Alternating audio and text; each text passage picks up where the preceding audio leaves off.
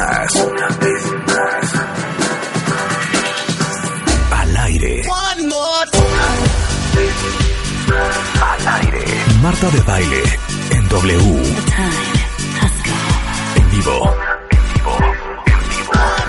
Transmitiendo desde la cabina de W Radio para el mundo. En vivo. Al aire. 96.9 FM. Marta de baile en W. Una vez más.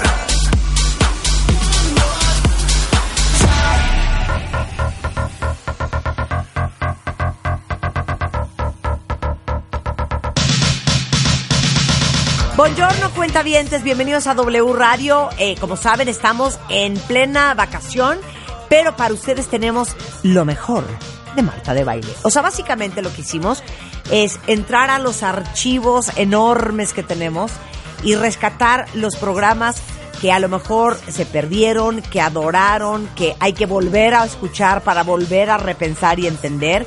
Entonces, bienvenidos a lo mejor de Marta de Baile hoy por W Radio.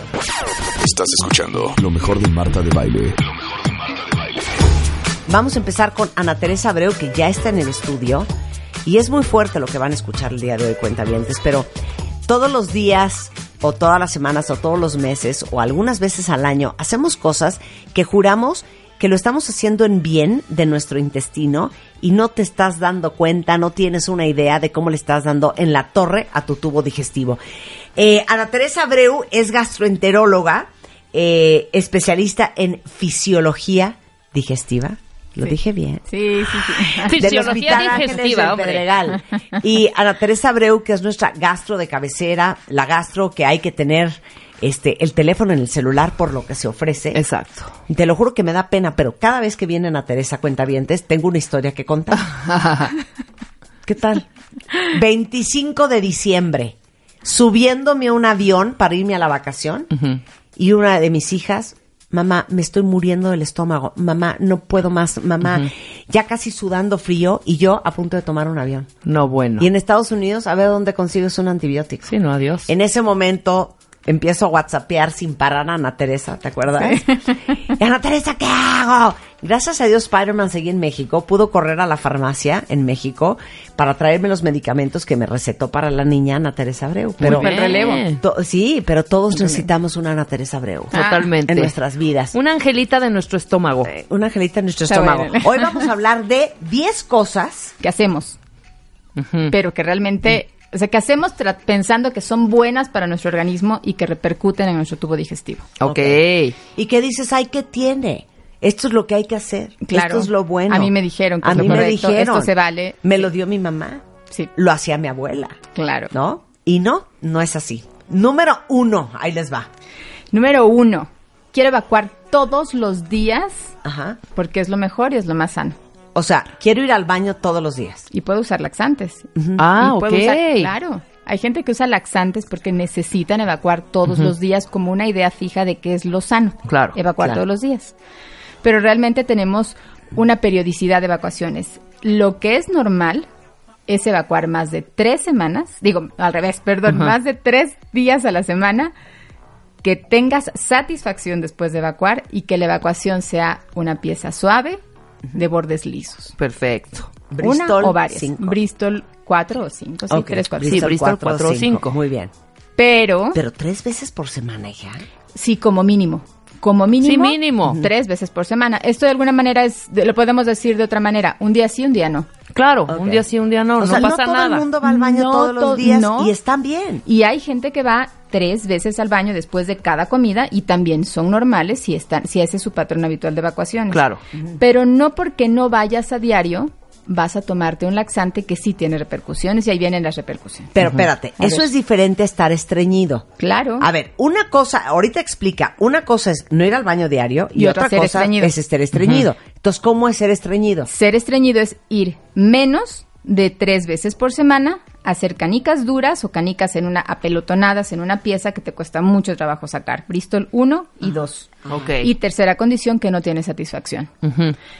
El escenario, por ejemplo, puede llegar una persona que te diga, fíjate que voy cinco veces al día, pero todos los, eh, eh, to- en cada momento en el día hago canicas chiquititas. Pues estás estreñido. No, pero hago cinco veces al día. Estás No, estreñido, estreñido, porque claro. haces canicas y por rebosamiento estás tirando caniquitas. O sea, En- caniquitas eh, son heces deshidratadas. Sí. Sí, duras. Como bolitas eh, de chivito. Les llamamos esíbalos, pero la, pero la, la similitud con las bolitas de chivito son Ahora, esíbalos. ¿por qué esas en bolitas de chivito? Porque el colon chupa agua. Entonces, le- jala el agua que hay en, en la materia fecal, en el residuo, de lo que ya no va a querer tu organismo. Entonces, sigue, de aquí a que transita casi metro y medio, dos metros de, de intestino grueso, sigue chupando agua. Y si tú no, este, no logras la evacuación o no llevas a cabo la evacuación, el colon la sigue deshidratando y se va haciendo cada vez más dura, más dura, más dura. Nos dura, claro. ¿Y por qué hay colons que deshidratan las heces y No. colons que no deshidratan las no, no, no, no, heces? Todo el colon no la deshidrata, to- le jala el agua. El agua. eh, porque la necesita el organismo, también obtiene líquido de, de- de ahí y solo va dejando un residuo. Claro, pero ¿por qué hay gente a la que no nos pasa eso?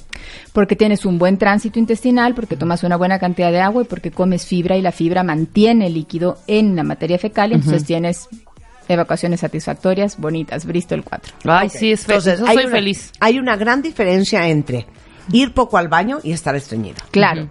Entonces todo el mundo dice, no, pues como no voy al baño diario, me voy a meter como yo, de chavita. Para ir a la playa, seguro. Ya sabes, o sea, hijo, hay que irse a Acapulco el Ajá. viernes. No, pues ¿qué hago para ir un poco más delgada y con la panza plana? ¿Qué hacías? Y había una cosa en aquel entonces, a ver si ustedes se acuerdan, cuentavientes, espantosa, que era una pasta que venía en un bote que se llamaba tamarine. El tamarine, Entonces claro. te tomabas dos cucharadas soperas de tamarine. Y órale, casi riájatelas. Me muero la noche anterior. Esos son laxantes osmóticos. Y algunos de algunos laxantes tienen algo que se llama eh, son laxantes irritativos que tienen hierbacén y ahí es donde vamos en el efecto adverso. Hay personas que de diario toman hierbacén, hojacén, incluso en comprimidos o en, en- en presentaciones y no bajo una pres- eh, este, prescripción médica. ¿Y qué te ocasiona? Eh, sí te irrita el colon y acabas teniendo una evacuación falsamente diarreica o sea, o falsamente suave porque no es tu tránsito habitual. Tiene el efecto farmacológico. o sea, ¿qué hace esa hoja? Eh, irrita el nervio, irrita un nervio que, que- que- que está en, el- en nuestro tracto digestivo, en concreto en el colon, que se llama nervio mientérico o plexo mientérico, pero no solo lo irrita, lo va deteriorando. Entonces, cada vez vas necesitando más dosis de este laxante irritativo para poder tener el efecto de evacuación. O sea, está bien usar esa hoja, De manera aislada, pero siempre y cuando esté bajo prescripción, eh, de manera aislada cuando vas a viajar, cuando no tienes, cua- casi siempre cuando viajamos nos estreñimos, como un rescate. Ok, pero entonces, ¿cuáles son los tipos de, de laxantes? Hay laxantes irritativos, hay laxantes que llamamos osmóticos, que son los mejores. Los laxantes osmóticos son los que jalan el agua hacia el interior del intestino, la mantienen ahí y el excremento sigue estando hidratadito. Ok. Eh, y hay otro tipo de, la- de- de medicamentos que no te, no te laxan como tal, porque no tienen un efecto laxante, sino que actúan a nivel de la musculatura del, del colon y esos favorecen que tengas movimiento intestinal sin irritar ni la mucosa ni hacer un, un- un- ni estar actuando Para sobre el nervio. Claro, para que se mueva, pero es normal, lo que es normal es evacuar más de tres veces eh, por semana. Evacuaciones Bristol 3, 4 y 5, una pieza suavecita con grietas, una pieza de bordes Sí. lisos o varias piezas de bordes lisos y tener satisfacción. Ahora, dijiste irritativos, osmóticos, básicamente, básicamente. básicamente. Obviamente, un gastro que sabe su cuento, sabe si te va a recetar irritativos osmóticos o siempre te receta osmóticos. No, eh, la, la prescripción es distinta, es... eh, eh, hay, hay distintos tipos de prescripciones, dependen eh, de cada paciente. De cada De cada paciente. paciente y de los recursos. Por ejemplo, a veces hay en instituciones, hay solo algún tipo de, de- de laxante. Claro, entonces, ¿qué pasa cuando tú solito dices, hijo, me voy a laxar? O te voy a decir, ya no médico. Que te, hay, hay una, farmo- una famosa eh, hierba, este, un, un, un- ¿Un una- té o qué? Hay ¿Cuál? un té, ¿Cómo se llama?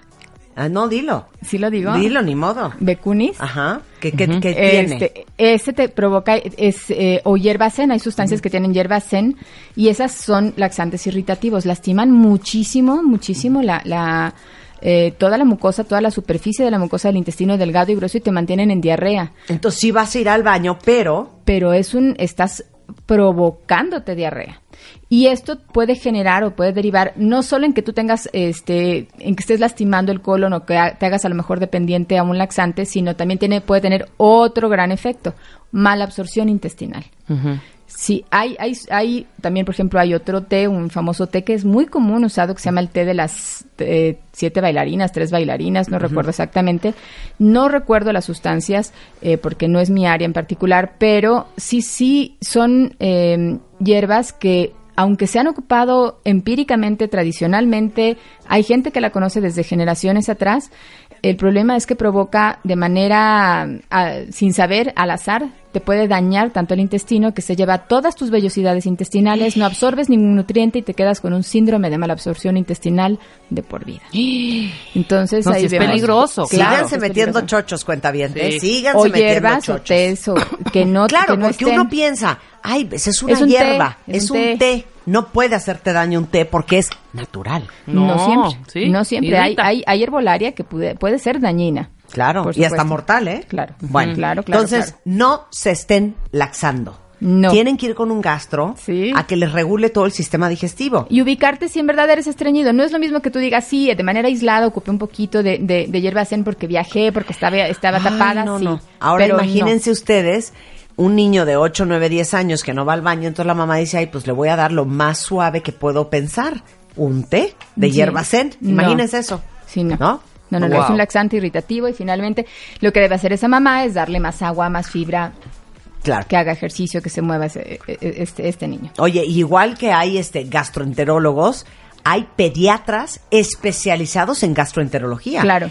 O hay pediatras especializados en cardiología, en alergias, Claro. en muchas cosas. Entonces, si su hijo padece del estómago, por ejemplo, hablando de los niños, pues busquen un, un pediatra gastroenterólogo. Claro. Mi pediatra es gastroenterólogo, es el doctor Pablo Casaubón. ¿Cómo no? Que está, Pablo Casaubón, que está en el Ay, es el hospital. pediatra de mis sobrinas. Sí, que yo te recomendé. Claro, Que está en el hospital eh, Santa Fe, en el hospital inglés de Santa Fe. El doctor Casaubón, pediatra gastroenterólogo, por si Sí. lo quieren encontrar. Ok, punto número dos de cosas que hacemos este, de manera como muy habitual y que no sabemos cómo le estamos dando en la torre al estómago. Atracones. Voy a ¿Cómo? comer, voy a comer rapidito porque tengo que comer bien, es lo único, es mi único alimento de todo el día y tengo que comer porque si no, en el resto del día no voy a comer. O no comí todo el día y en la noche Sí, llego, sí, llego y me atasco. El del cerdo en, en verdolagas. Entonces, aquí de alguna u otra manera serían las raciones. Recordar que es importante tener raciones en el día y raciones en tu plato, en lo que vas a comer. Entonces, tener un muy buen desayuno, lo ideal es desayunar en la primera hora de estar despierto, desayunar de manera balanceada, comer, cenar y tener dos colaciones. Eso va a ayudarte a que tengas energía, que tengas rendimiento, a que tengas las suficientes calorías para pensar, para que no, a lo mejor tu cuerpo no sienta tanto frío. Oye, y un paréntesis, Ana Teresa, un paréntesis. Aguantarse las ganas de ir al baño, por ¿Eso qué ejemplo. tiene que ver si estamos Hoy, ya hablando de Nada otra más que me diga rápido. Sí. Es malo, ¿verdad? Ese es uno de los puntos. Ah, entonces no Ok. vamos ahí todavía. No, entonces voy a ir. Nada más puedo preguntar voy una a ir en este momento y no me vais a decir a dónde vas. Ok, No, neta, ¿a dónde ¿eh? vas? Al baño. Ok. Espérenme un A ver, segundo. eh. Ana Teresa, dijiste, es súper importante comer en la primera hora, Hora de estar despierto, De estar despierto, Esto desayunar. tiene mucho que ver con cómo vas a funcionar en el ¿Por transcurso qué? de tu día, porque tu cerebro, eh, en el momento en el que tú te levantas, para todo, tu cerebro eh, le da las órdenes a tu tubo digestivo y parte del tubo digestivo que casi nunca pensamos es el hígado.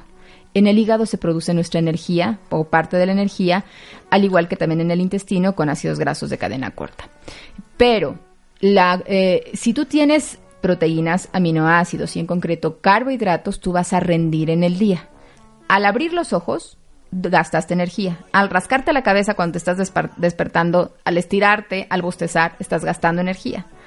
Si tú sales de tu casa después de una hora, a lo mejor ya, hici- Sí, ya, ya te bañaste, ya ya te bañaste, te pelo, ya te vestiste, ya te maquillaste, te fuiste, vestiste, te hiciste el la gastaste corbata, todo. energía, pensaste, gastaste energía, parpadeaste, te pintaste, todo, gastaste energía. Y el cerebro dice, Marta no me ha dado de comer en, en, en, en esta hora y yo le De estoy hecho, dando 12 energía. horas, ¿no? Sí. Yo le estoy dando, yo, yo le estoy dando energía que hay de reserva en el hígado. Cuando tú le llegues a dar alimento después de esa hora de estar despierta y funcionando, entonces el cerebro dice, vamos a mandar lo que Marta me está dando de comer de su, eh, del tubo digestivo, lo vamos a mandar a una vía muy especial, que es una vía de reserva. Entonces, por eso entiendes ahora que muchos de los gorditos comen una o dos veces al día y nunca desayunan. El desayuno es bien importante. El cerebro piensa distinto si ya bostezaste, ya te estiraste, te bañaste, bajaste y te comes, haces un buen desayuno balanceado donde tengas proteínas, tengas eh, Lo usa para energía y, no lo usa en pánico de, híjole, quién sabe a qué hora me va a dar de comer otra vez. Reserven. Y en vez de mandarlo a reserva, dice, úsalo porque Claro. me va a dar en un ratito más. Claro. Y si tú le das una colación a unas dos o tres horas, el cerebro dice, oye, ya me había dado y me volvió a dar, gástalo. Claro. Y no lo manda a reserva. Entonces las personas delgadas tienden a tener, o eh, como hábito, procuran desayunar, comer y cenar y tener dos colaciones. Vamos con el tercer punto. ¿Por qué, Ana Teresa? Pero es que si uno se siente mal porque tomó mucho, si uno se siente mal porque tienes Estás náuseas y asco, si uno se siente mal porque algo sientes que te cayó mal, ¿por qué no se puede uno inducir el vómito? ¿No? A lo mejor todos lo hemos hecho. Sí. Eh, pero realmente sí tiene efectos vomitar. Ajá. Cuando tú vomitas es un mecanismo de defensa de tu organismo, pero es un reflejo, es como tal, el organismo te da la orden y te dice, por favor, sácalo. Y entonces hay un arqueo, no necesitas meterte tú el dedo, hay un arqueo que viene desde tu propio organismo por una orden del cerebro y puede haber como tal un vómito. Sí. Pero, la- pero que tú te provoques el vómito finalmente... eh, Vas a lograrlo, sí lo vas a lograr, tal vez vas a sacar algunas cosas, tal vez vas a sacar algunas toxinas, no lo sé si en verdad algo te cayó mal, pero fíjate que vomitar puede implicar un esfuerzo tan grande que desgarra la mucosa del esófago. Y eso y puedes acabar en un sangrado o en una hemorragia del tubo digestivo que es un sangrado eh, secundario a esta rasgadura que se llama sangrado de Mallory Weiss.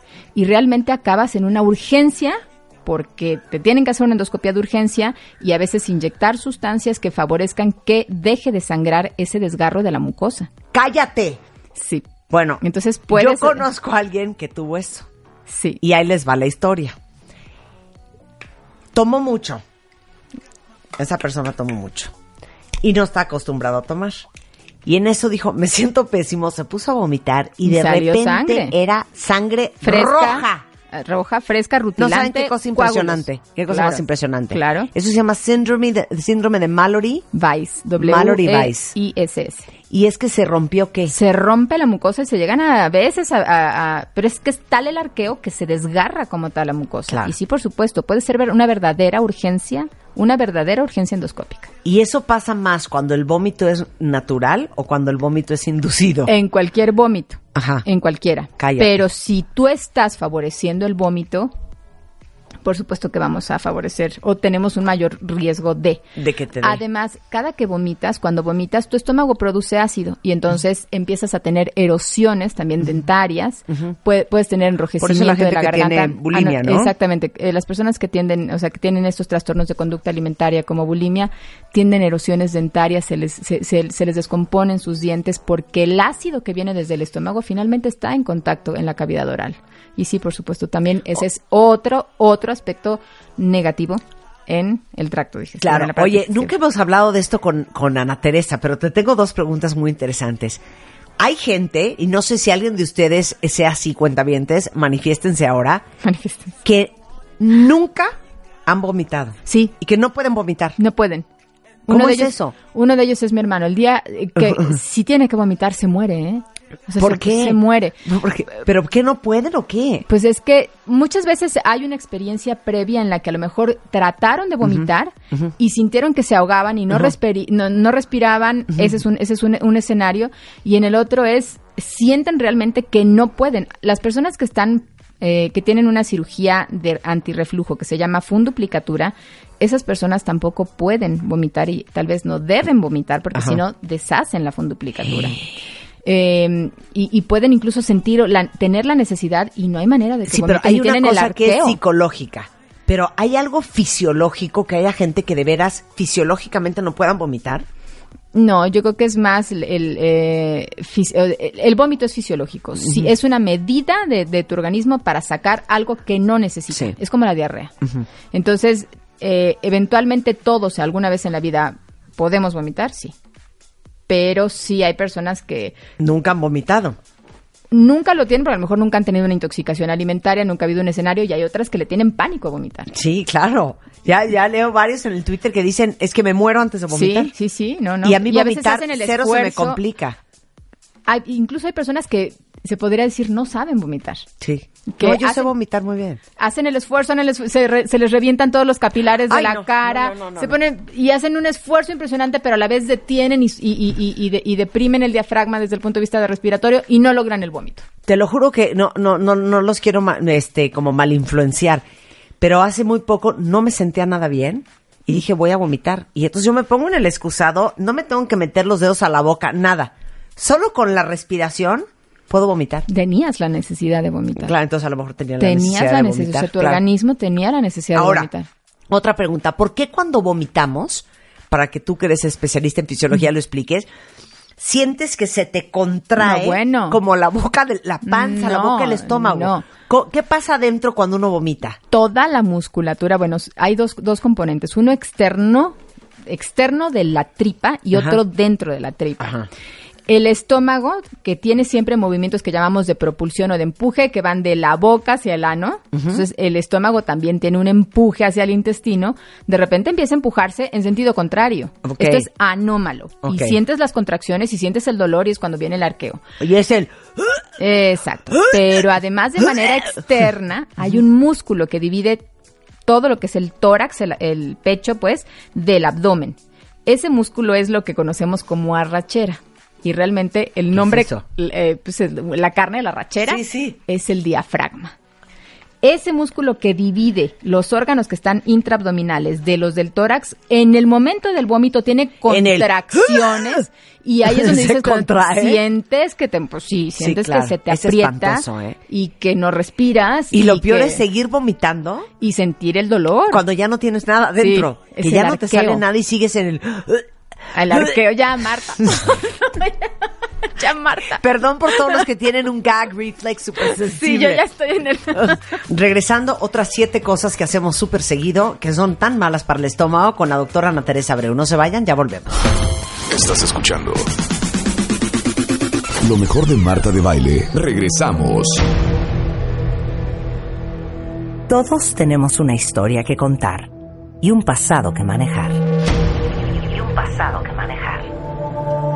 La forma en la que cada uno de nosotros nos contamos nuestra propia historia es lo que hace la diferencia. Aprendamos a coleccionar lecciones y no coleccionar fracasos. Porque lo que te pasa a ti no tiene que pasarle a tu alma. Este 30 de agosto, el arte de lograr la vida que quieres. 8 de la noche. Estás escuchando lo mejor de Marta de Baile. Regresamos. Oigan, estamos de regreso en W Radio y estamos hablando y aprendiendo sobre nuestro estómago, nuestro, nuestro tracto digestivo, como lo diría Ana Teresa correctamente, con Ana Teresa Abreu, que es gastroenteróloga y es especialista en fisiología digestiva. Y estamos hablando de 10 cosas que hacemos bien seguido que no tienen una idea lo malo que es para, para todo el, el- el sistema digestivo. Ok, ahora, vamos con el punto número 4. Tomar medicinas para el reflujo, para la acidez, para la inflamación, para los cólicos, para la diarrea y, diarrea y para la inflamación. Sí, bueno. Ah, como se te dé la gana. Ah, como se te dé la gana. ¿Por qué? Me duele un poquito la cabeza y me metí un antiinflamatorio, un naproxeno, un ketorolaco, un diclofenaco. Ay, no, pero yo me meto Advil. Bien, ¿ibuprofeno qué? Ibuprofeno me cae Todos muy estos bien. son antiinflamatorios no esteroideos. Amo el Advil. Lo no sé. me importa lo que digas. Pero finalmente lo que hacen es irritar la mucosa del estómago, pero no de manera directa. La gente piensa que es, me la tomé, cayó en la pancita y ahí en la pancita me, sí, la, me lastimó. sí. No es cierto. Sí.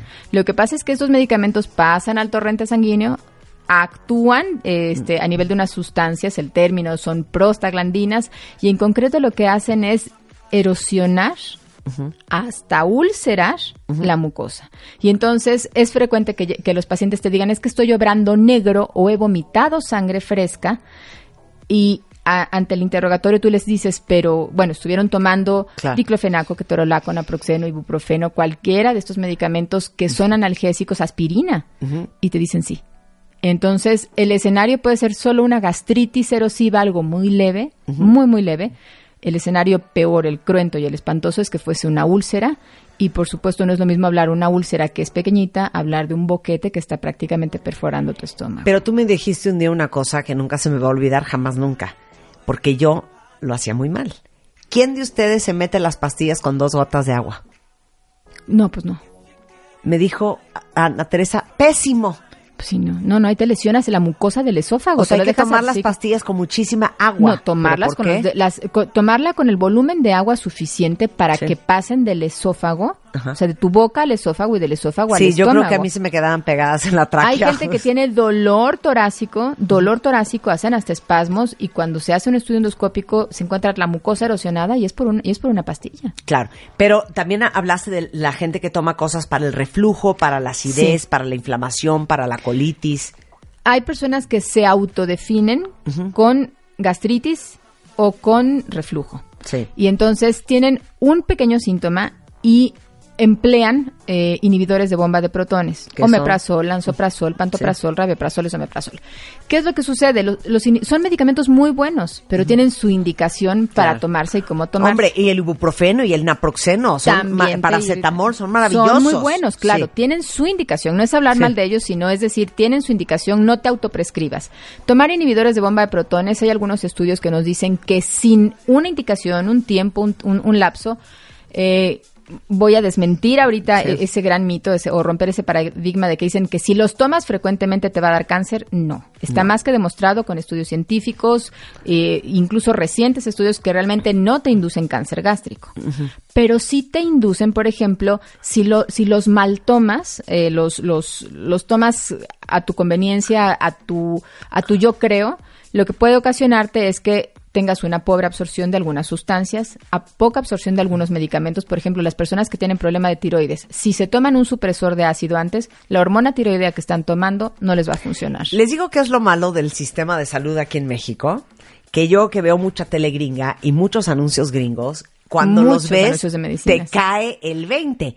Pero como en Estados Unidos no importa que van a anunciar, llámese una aspirina, llámese un antidepresivo, Acuda tienen, claro, no, pero tienen por ley que decir cuáles son todos los efectos secundarios. Entonces, cuando ves esos anuncios y empiezan, por ejemplo, un antidepresivo, antidepresivo para la gente que está triste, si te sientes melancólico y echan todo el choro, al final del anuncio empiezan, si usted empieza a sentir este náuseas, vómito, cansancio, Boca si tiene sí. problemas hepáticos, si le sangra el riñón, Sí. si tiene infección, esto te dan una lista Y haces conciencia. que haces conciencia de que cualquier medicina, por más maravillosa que sea, Puede tener efectos puede adversos. tener efectos Claro, adversos y por eso es tan importante no automedicarse. Entonces, con los inhibidores de bomba de protones, ¿te quitan a lo mejor la gastritis? Sí. Pero ¿por cuánto tiempo lo vas a tomar? Un día, porque además lo mal toman. Sí. Eh, lo toman un día y después se les olvidan 20 días y después otra vez un día. Y lo que están haciendo es,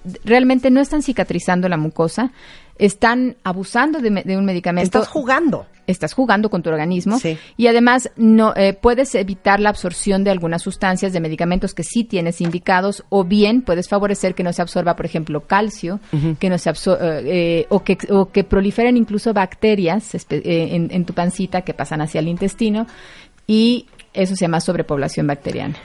Deja de estarme medicando, Rebeca. Cada vez que vengo al programa Ana Teresa y la voy a acusar enfrente de todo el mundo y no digo, es cierto. "Ay, Al hija, contrario. tengo un hoyo en el estómago, tómate un Dexivant.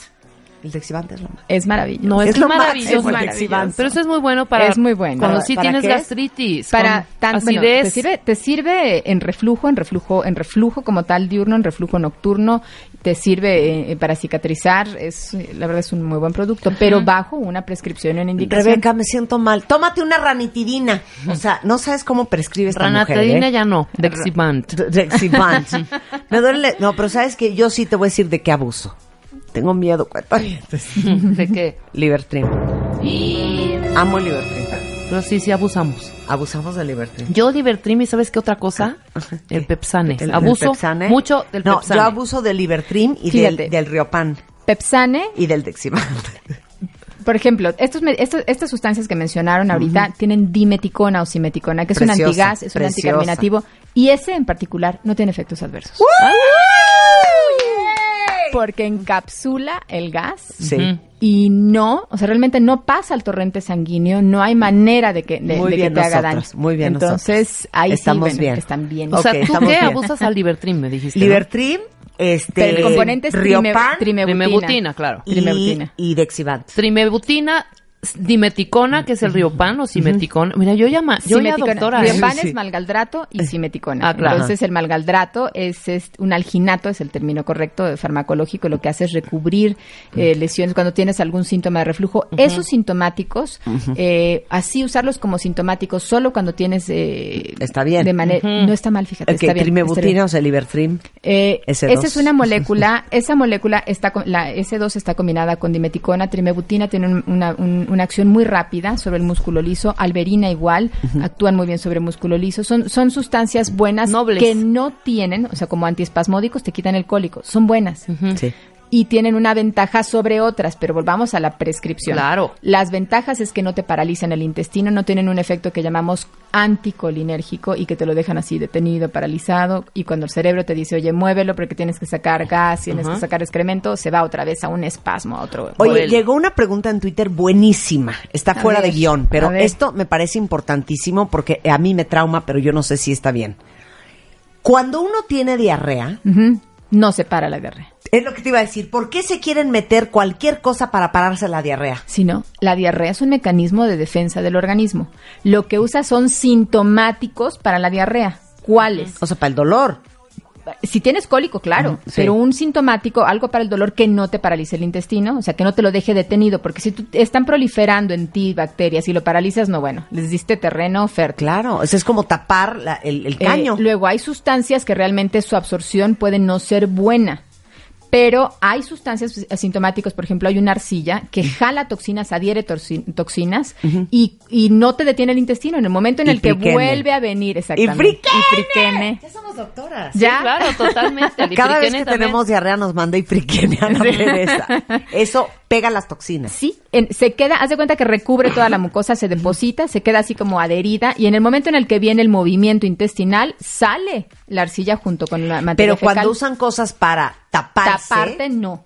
estás evitando que salga todo ese horror que traes Desde del toxinas, bacterias, Claro. te estás deshidratando, o sea, hay todo un fenómeno este alterno en la Digo, diarrea. no le vamos a dar en la torre a los medicamentos que tapan, pero ustedes ya saben cuáles son. Y un aspecto muy importante en diarrea, si sale líquido, entra líquido. Esa es una ley desde que, desde el primer día de nacido hasta el último día de tu vida. Si tienes diarrea, entra líquido por la boca.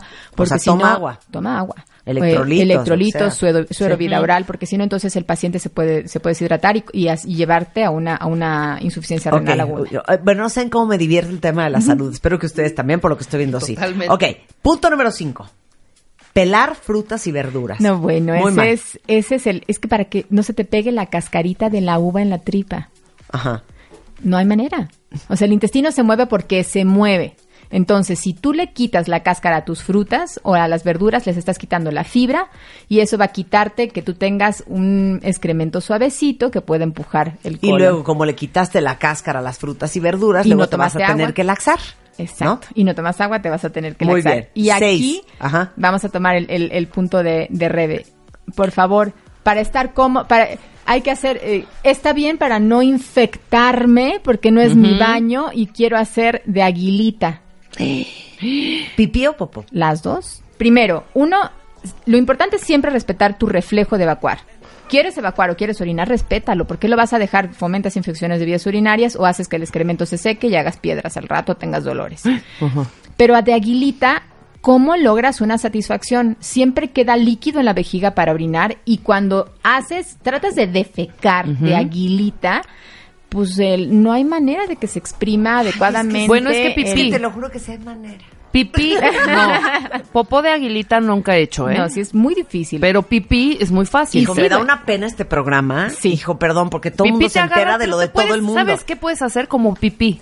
Por ejemplo, yo jamás me siento en un baño en público, nunca. No le pones papel, no pones... No, yo tampoco, No, pero- prefiero mi mi técnica es cierro la puerta, Sí. me agarro de la puerta. No inventes. Sí, me agarro de la puerta así colgadita, así, así. Ajá. Entonces ya tienes ahí presión, ya Es estás que tú eres bien alta, Estás hija. Yo no, no hay manera que me agarre de la Ah, puerta. claro, me hago tú en no el puedes, piso. como decía mi abuela, de candelero. De candelero. No, así, clic, clic, clic, sin sentarse. O sea, pero eso yo creo que es una tradición Yo- familiar. pero a ver, ¿cuál es el problema de hacer taguilita? No me has dicho. La musculatura que tenemos en, en lo que es el piso pélvico finalmente no hace un esfuerzo adecuado y podemos justamente inducir problemas, eh, algo que se llama anismus, que es o disinergia del piso pélvico, son los términos médicos, pero lo que hacen es que tú no tengas un adecuado esfuerzo eh, evacuatorio, no logres la satisfacción de evacuar, no salga la pieza que tiene que salir completa, por favor.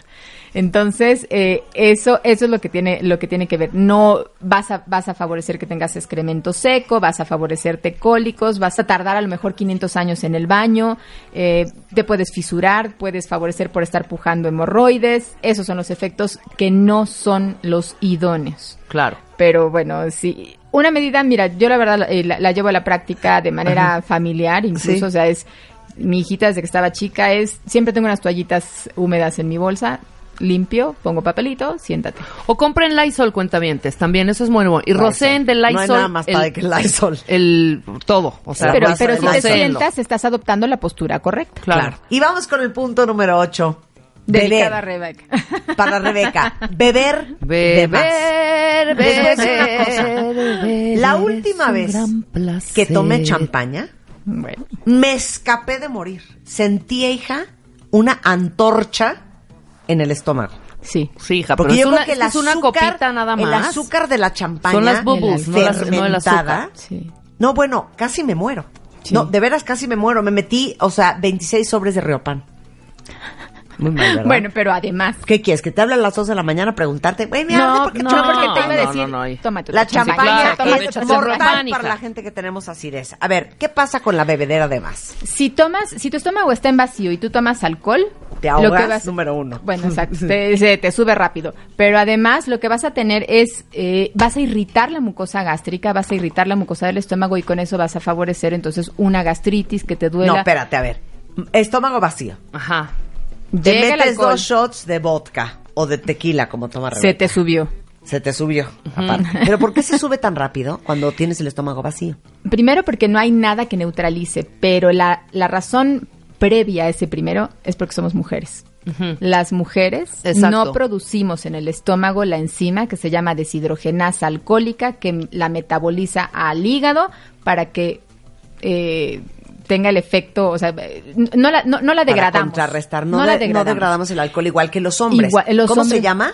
Deshidrogenasa alcohólica. Deshidrogenasa alcohólica. y Las la mujeres se produce en el producimos menos. estómago. Hay gente, hay mujeres que producen menos o que producimos menos y hay mujeres que no producen nada. Te digo una cosa, yo no produzco nada. Yo Se me te tomo, sube. tú me has visto, medio martini y estoy ahogada. Ajá. Sí, Sí, se le Spider-Man sube se muy mete rápido. dos cervezas y está borracho. Sí, sí. No, Sí, yo creo que... de- Bueno, ok. Sí, Tres te copas meterá de vino. tres copas de vino. Tres cuatro. copas de vino ya se le subió Ahora, cañón. entre- los tres copas de alcoholes vino son casi media. No es lo mismo un fermento que un destilado. También le- el hígado los procesa distinto. Deshidrogenasa alcohólica. Deshidrogenasa alcohólica. Entonces, número uno, te metes en ayunas, eh, en, en el en, con estómago la vacío, panza el- vacío el- el- se absorbe todo el alcohol y por supuesto ya estás briago o briaga. Sí, claro. Pero además, directa, o sea, estás, llega el alcohol directo a la mucosa gástrica y por supuesto lo irritas. O sea, queda, Por eso. eh, queda congestiva, lastimada, tienes... Señora especialista en fisiología digestiva, explíquemelo bien. Sí. ¿Qué pasa si me lo meto sin nada en el estómago? Exactamente qué pasa en las mucosas, en las paredes del estómago. Se Y irrita, ¿Qué se pasa si me meto un shot de vodka y traigo un bolillo con mantequilla dentro? Ah, ¿Ok? la Quiero las dos versiones. La absorción es igual. Si tienes alimento em, y si tienes dimeticona, Ajá, ok.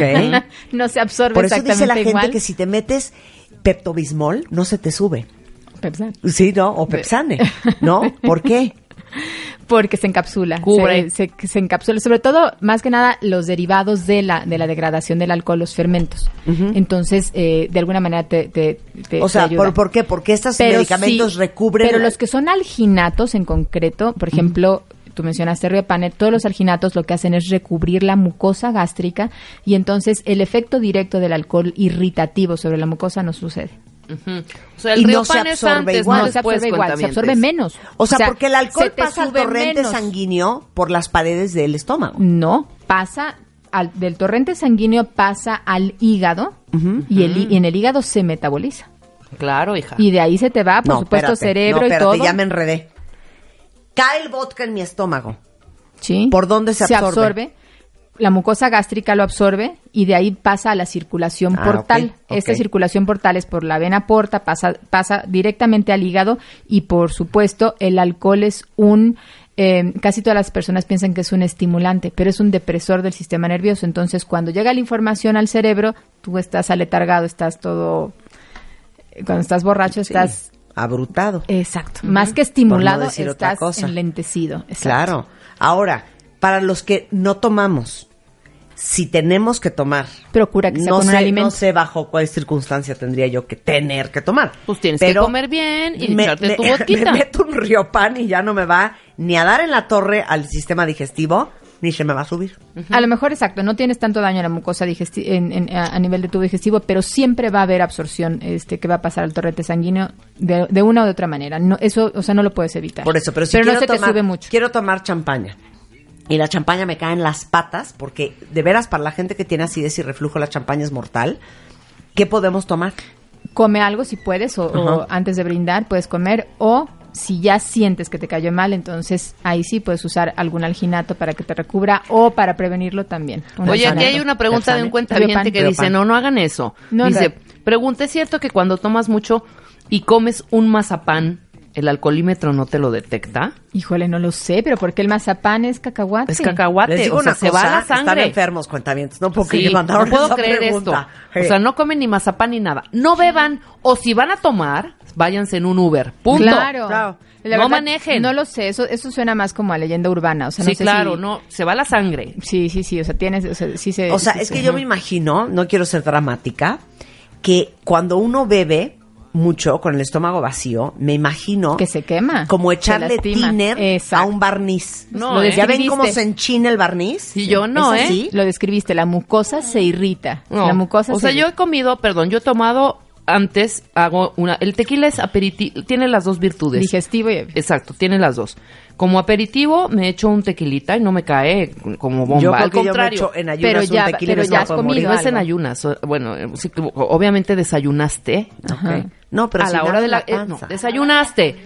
Vas a- eh, así es. El estómago vacío es después de desayunar, ya después de cuatro o cinco Por eso, horas, pero como te yo lo veo. el tequila sentándote a comer Claro, antes de empezar a comer. claro, claro, por claro, ahí está el antes. alimento. Entonces Ajá. ahí ya, ya, ya se mezcló, ya, ya hay una mezcla entre eh, Sí, no lo traes que tú el tomas tocino como de la mañana a las dos de la tarde en la Por panza. eso, pero bueno, de alguna manera. No, de pero alguna se manera, sienta antes de comer. O sea, se lo toma justo antes de comer. Antes Al de meter comer. el alimento ya lo neutraliza. No es de tráigame, no es como tú de tráigame mi, mi bistec y después de que tómate un vodka, no, no ahorita que me acabe mi bistec porque traigo el estómago vacío. no, no, no, no es sí. así. Sí, yo sí, no. bueno, yo sí. Entonces yo creo que esos serían los puntos de qué, a veces, qué cosas hacemos que realmente acaban lastimando salud y tubo digestivo. Y si alguien necesita un gastroenterólogo, están aquí en la Ciudad de México y un especialista en fisiología digestiva.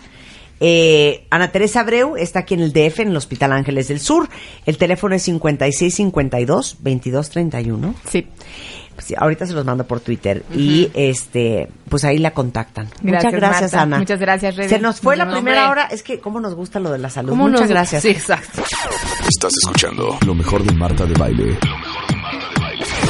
Regresamos. Este mes, en Revista MOA, la Vero is back. Verónica Castro regresa a la televisión y nos comparte su infancia, sus amoríos, su maternidad y lo duro que le ha chambeado. ¿Tienes una relación infernal con tu mamá? ¿Cómo sanarte de una madre cruel, narcisista y ausente? Home Office, trabajar desde casa, ¿es para ti o no es para ti? Además, el sexo en pareja, cómo reencender la llama del amor. MOA Agosto, más de 130 páginas de conocimiento, amor y reconciliación maternal. Una revista de Marta de Baile. Estás escuchando lo mejor de Marta de Baile. Regresamos. Está con nosotros esta mañana, cuentavientes, Adrián Gutiérrez. Pero ahí les va. ¿Cómo se construye una mentalidad? Repito, mentalidad. Repito, mentalidad. Subrayo, entre comillas, en altas y en negritas. ¿Cómo se construye una mentalidad? Es que ahí está la clave, hijo. Ganadora. Y Adrián Gutiérrez es especialista en negociación profesional, conferencista, autor de libros como Cómo ser un mexicano exitoso y 100 cosas que todo mexicano debe de saber. Y vamos a hablar hoy de la mentalidad. Mentalidad ganadora. Exacto. Sí, sí, porque vamos, una pregunta, vamos ver, empezando venga. a activar el A Twitter para todos los cuentavientes. A ver. A ver, la mentalidad o las personas exitosas o con mentalidad ganadora Ajá. nacen o se hacen.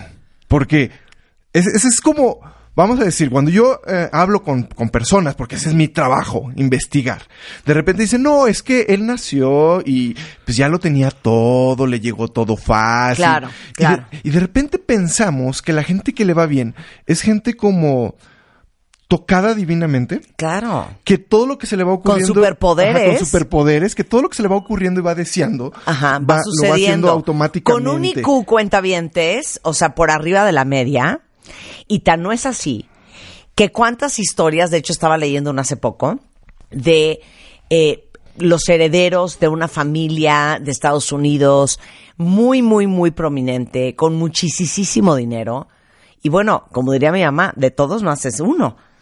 O sea, el que no se metió a drogas con una depresión profunda, el otro se suicidó, el otro con problemas de alcoholismo, el que, el que medio hacía negocios perdió eh, un dineral y parte de la fortuna de sus papás. Entonces, no es un tema de haber nacido en una familia rica, no es un tema de haber nacido, este, yo, yo no creo que es un tema de nacimiento. No, definitivamente no. Yo creo que no naces. No así. naces. Entonces, hay muchos ejemplos de personas. Hay, hay un libro que, que me encanta, vamos a recomendar libros, este, que se llama David contra Goliat. Y donde dice que hay casi todas las personas que tienen éxito tuvieron una dificultad en su juventud. Vamos a decir, de 44 presidentes que ha tenido Estados Unidos, 12 son huérfanos de padre o de madre, o han sido, perdón, porque muchos ya murieron. Este, Oprah tuvo una niñez desastrosa, sí. horrenda. Este, Richard Branson era disléxico. Este, entonces, por ejemplo, Steve Jobs era adoptado. Sí, sí, o sea, tuvo que pasar por el tramo de, de saber quién eran sus papás y todo lo demás. Entonces, mucha gente que hoy vemos que tiene mucho éxito, cuando conoces su historia detrás de ellos, de repente dices, bueno, es que no la tuvieron tan fácil.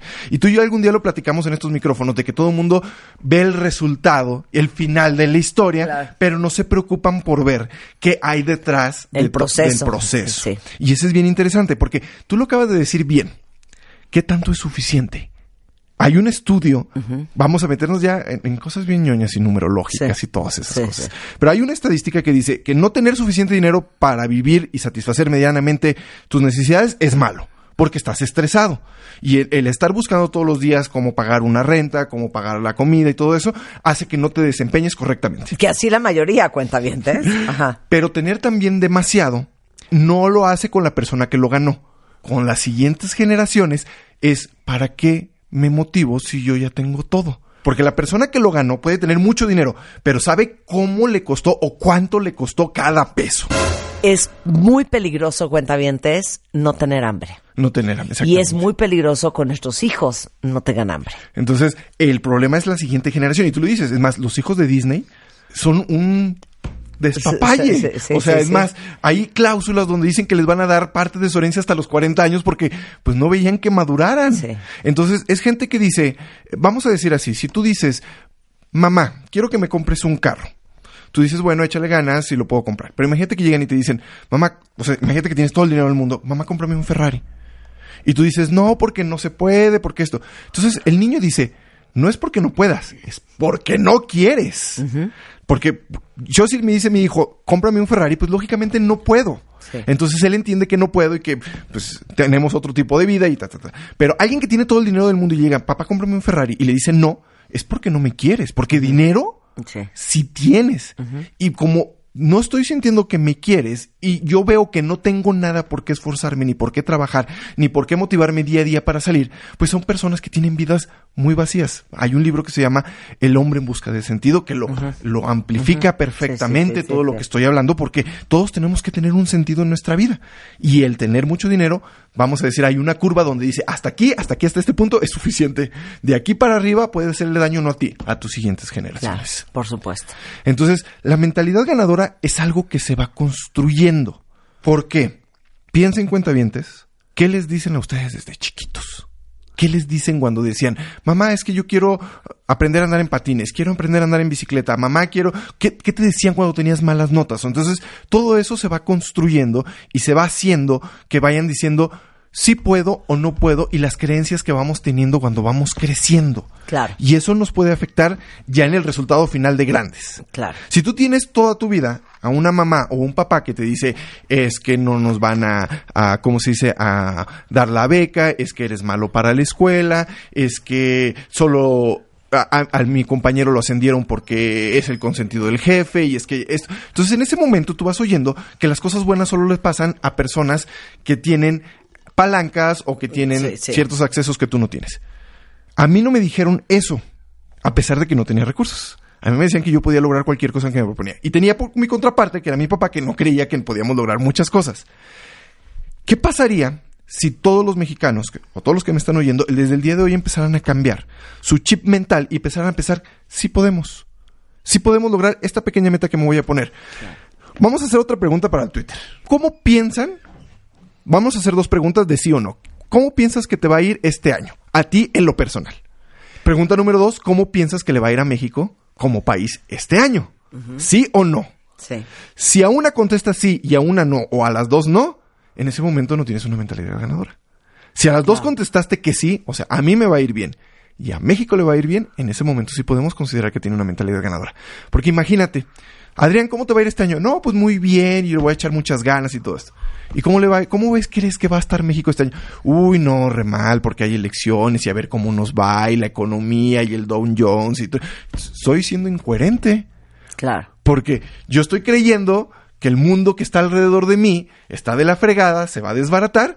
Sin embargo, yo tengo la esperanza de que a mí me vaya bien. Y eso es incongruente. Si yo creo que a mí me va a ir bien, al país le tiene que ir bien. Porque alguien en este país Sí. le está yendo bien. Sí, claro. Porque no soy yo. To- Totalmente, totalmente. ¿Y por qué dices que somos lo que pensamos de nosotros? Nosotros somos lo que pensamos de nosotros porque a final de cuentas al único que no podemos engañar somos nosotros.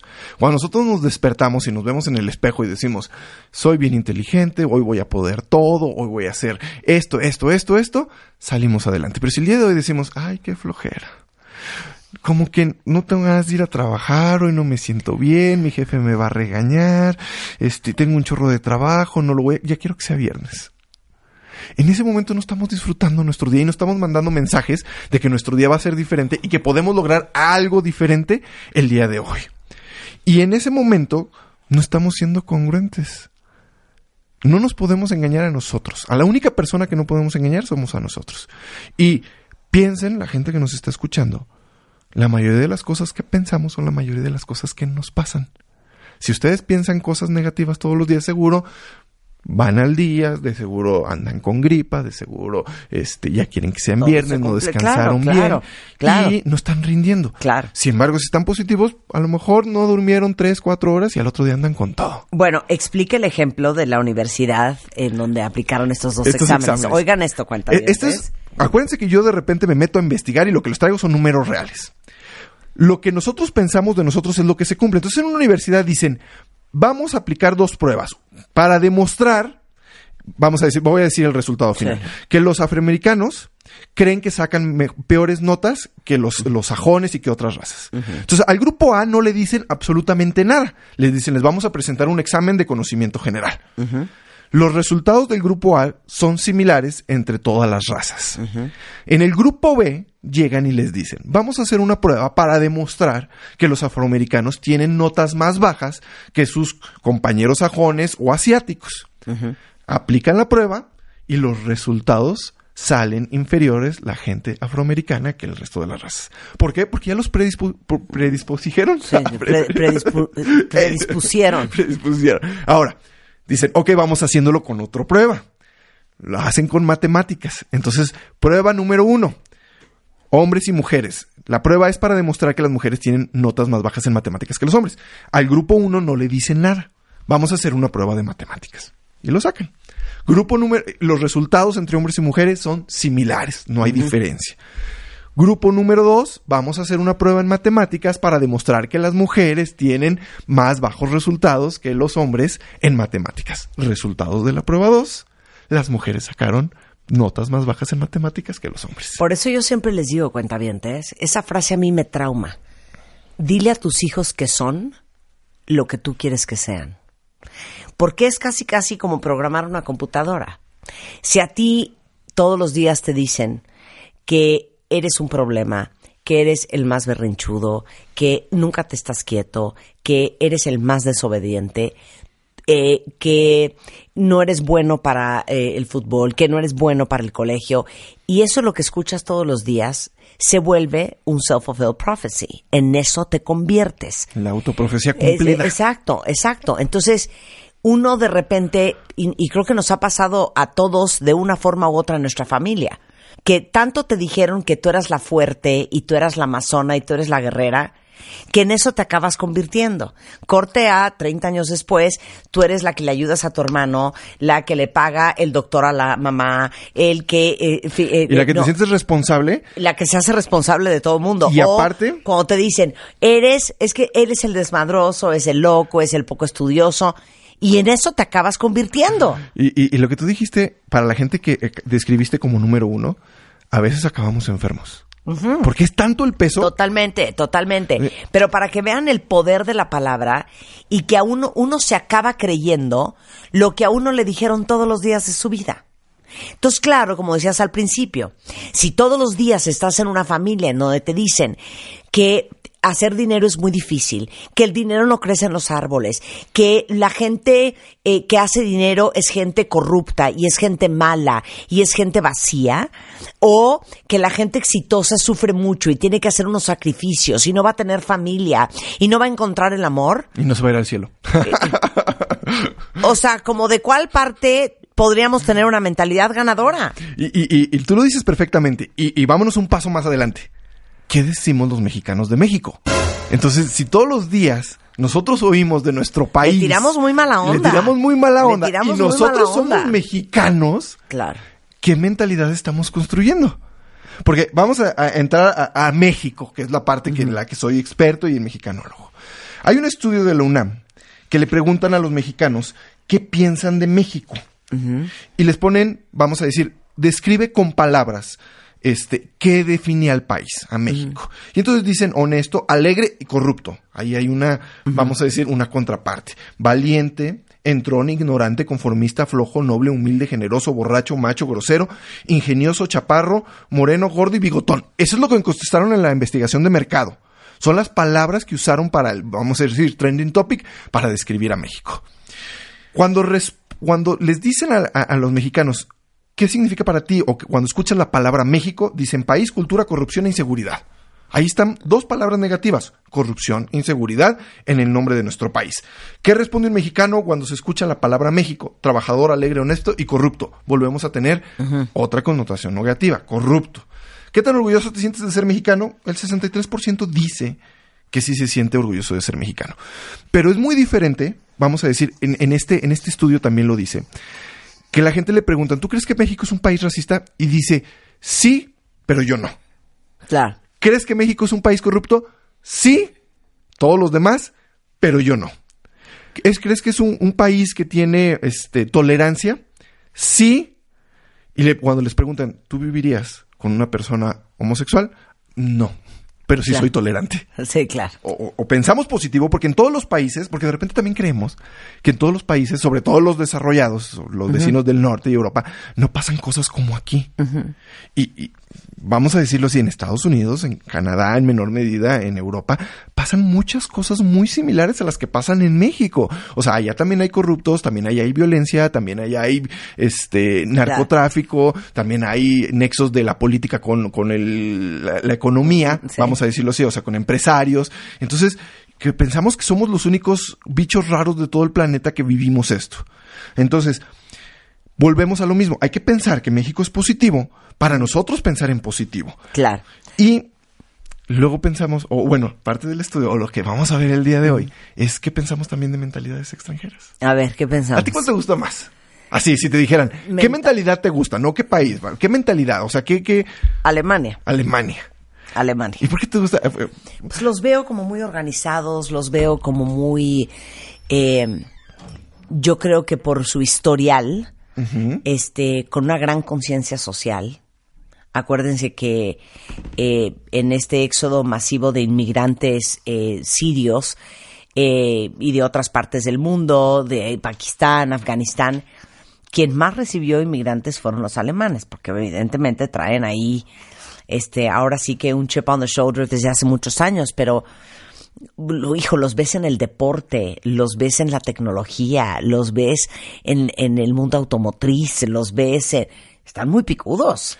Y, y yo- tienes toda la razón, la mentalidad eh, alemana es una, una mentalidad admirada en todo el mundo y hay ciertas características que las traje el día de hoy. ¿Qué características tiene la mentalidad alemana? Apego por la técnica. Los mexicanos admiramos, no nada más tú y yo, muchos admiran a la mentalidad alemana y nosotros somos cero técnicos. O sea, nosotros es, ahí está el instructivo para armar cualquier cosa. No, hombre, yo puedo solito. sí, sí, sí, y lo aventamos. Sí, sí, sí. nosotros podemos y pásame las herramientas. No, que en una emergencia funciona muy bien, pero no podemos vivir la vida así. La vida así. Entonces, ellos son apegados a la técnica. Son, vamos a decir, incluso llegan a ser cuadrados. Son muy perseverantes, pero hay algo que me llama mucho la atención. Enfocarse en los resultados y no en el esfuerzo. ¿Cuántas veces en México decimos, uy, híjole, no, no fue bien, pero le echó muchas ganas? Claro. Dio su todo. Este, lo Claro. importante es el aprender, no el Oye, resultado. perdón, cuando, cuando dan conferencia de prensa a los equipos de fútbol, siempre se echan ese rollo. Cuando perdieron, es de, bueno, este, pues sí, perdimos, pero nos quedamos con la satisfacción de que dimos nuestro todo. No, güey. La vida se mide en resultados.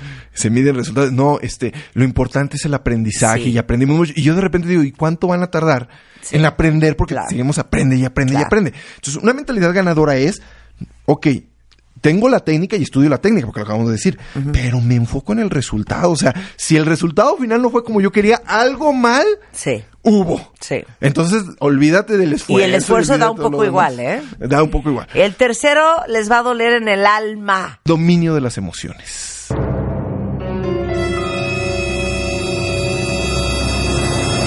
Tú lo has visto porque tienes muchos programas de inteligencia emocional. Sí. ¿Qué es la inteligencia emocional? Mucha gente cree que es, ay, me estoy muriendo por dentro y ve, no se me nota. Que es todo lo contrario a la inteligencia emocional. A lo mejor los alemanes sacan el, el- ¿cómo se dice? El sentimiento en el momento Sí. en que lo tengan que sentir y por eso tienen dominio de sus emociones porque no la están cargando. Sí. Y nosotros nos las pasamos cargando todas nuestras emociones a todos lados. Oye, y operando desde nuestras emociones y reaccionando desde nuestras emociones, tomando decisiones de nuestras emociones. ¿Qué tal les he dicho? No tomes decisiones permanentes basado en emociones temporales. Entonces, en tres gritos y en un zafarrancho, decides, ¿sabes qué? Me quiero divorciar. Luego, seis meses después, estás llorando. se desconecta el cerebro. Renuncias al trabajo. Claro, o sea, toma uno muy malas decisiones cuando está operando desde la emoción. De hecho, es- ese es real. Los alemanes no operan así. No operan así. Sacan sus emociones donde las tienen que sacar y no las acumulan. Pero hay una desconexión en el cerebro. Cuando nosotros explotamos y empezamos a decir todas las cosas que no queríamos, hay una, una desconexión de nuestro cerebro donde ya no controlamos lo que decimos. Y a todos nos ha pasado. Porque siempre, vamos a decir, Fernanda dice, es que cuando te enojas no sabes ni lo que dices. Tú también. Claro. todos, todos, Claro. todos, todos. Estoy totalmente de acuerdo. Regresando del corte, ¿qué tenemos que cambiar, cuentavientes, de nuestra mentalidad como mexicanos para tener una mentalidad ganadora? Regresando del corte. Estás escuchando lo mejor de Marta de Baile. Regresamos.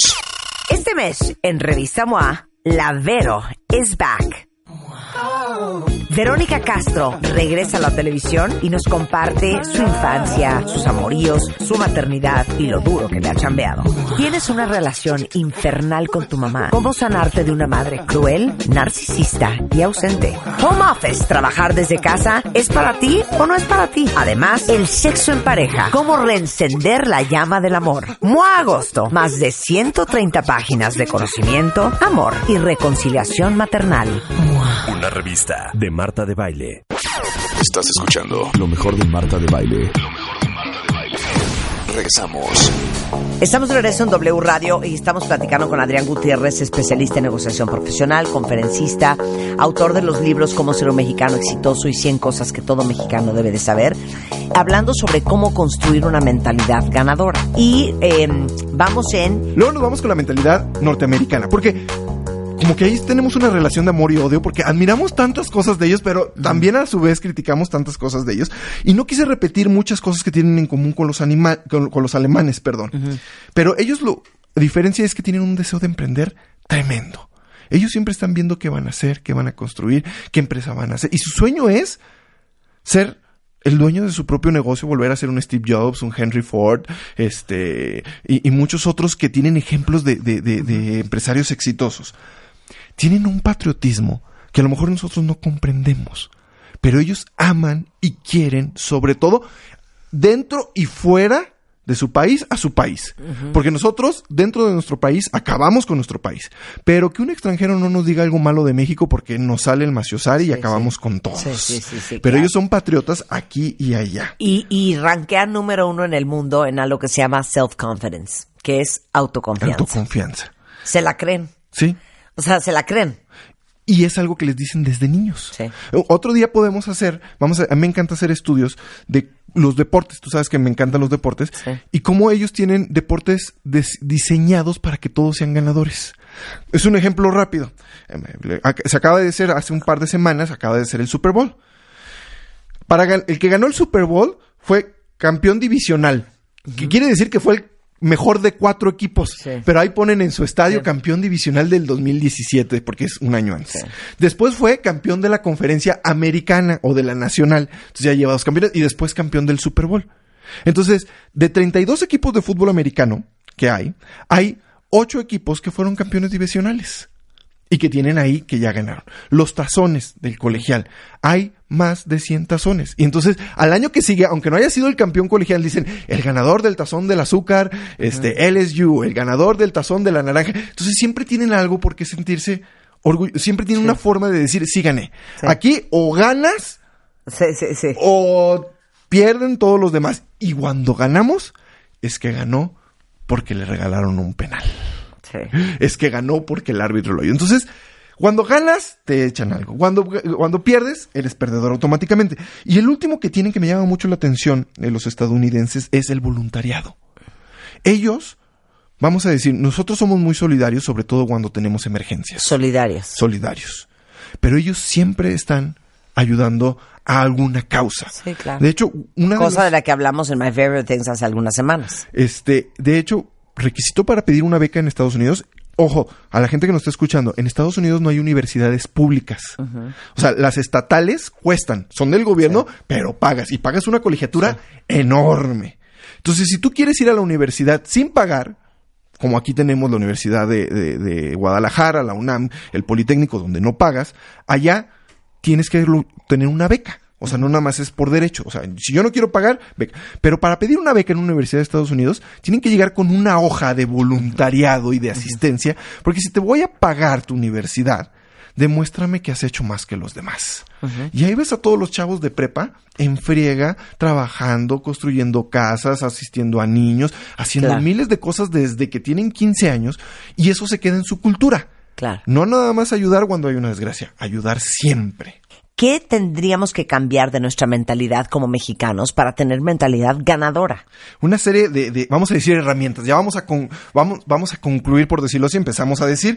¿Y qué tenemos que hacer a la gente que nos está escuchando y que dice, ok, ya oí todo lo que dijeron, ¿cómo puedo cambiar hoy? Porque se puede cambiar desde hoy hasta el resto de tu vida todo lo que voy a hacer.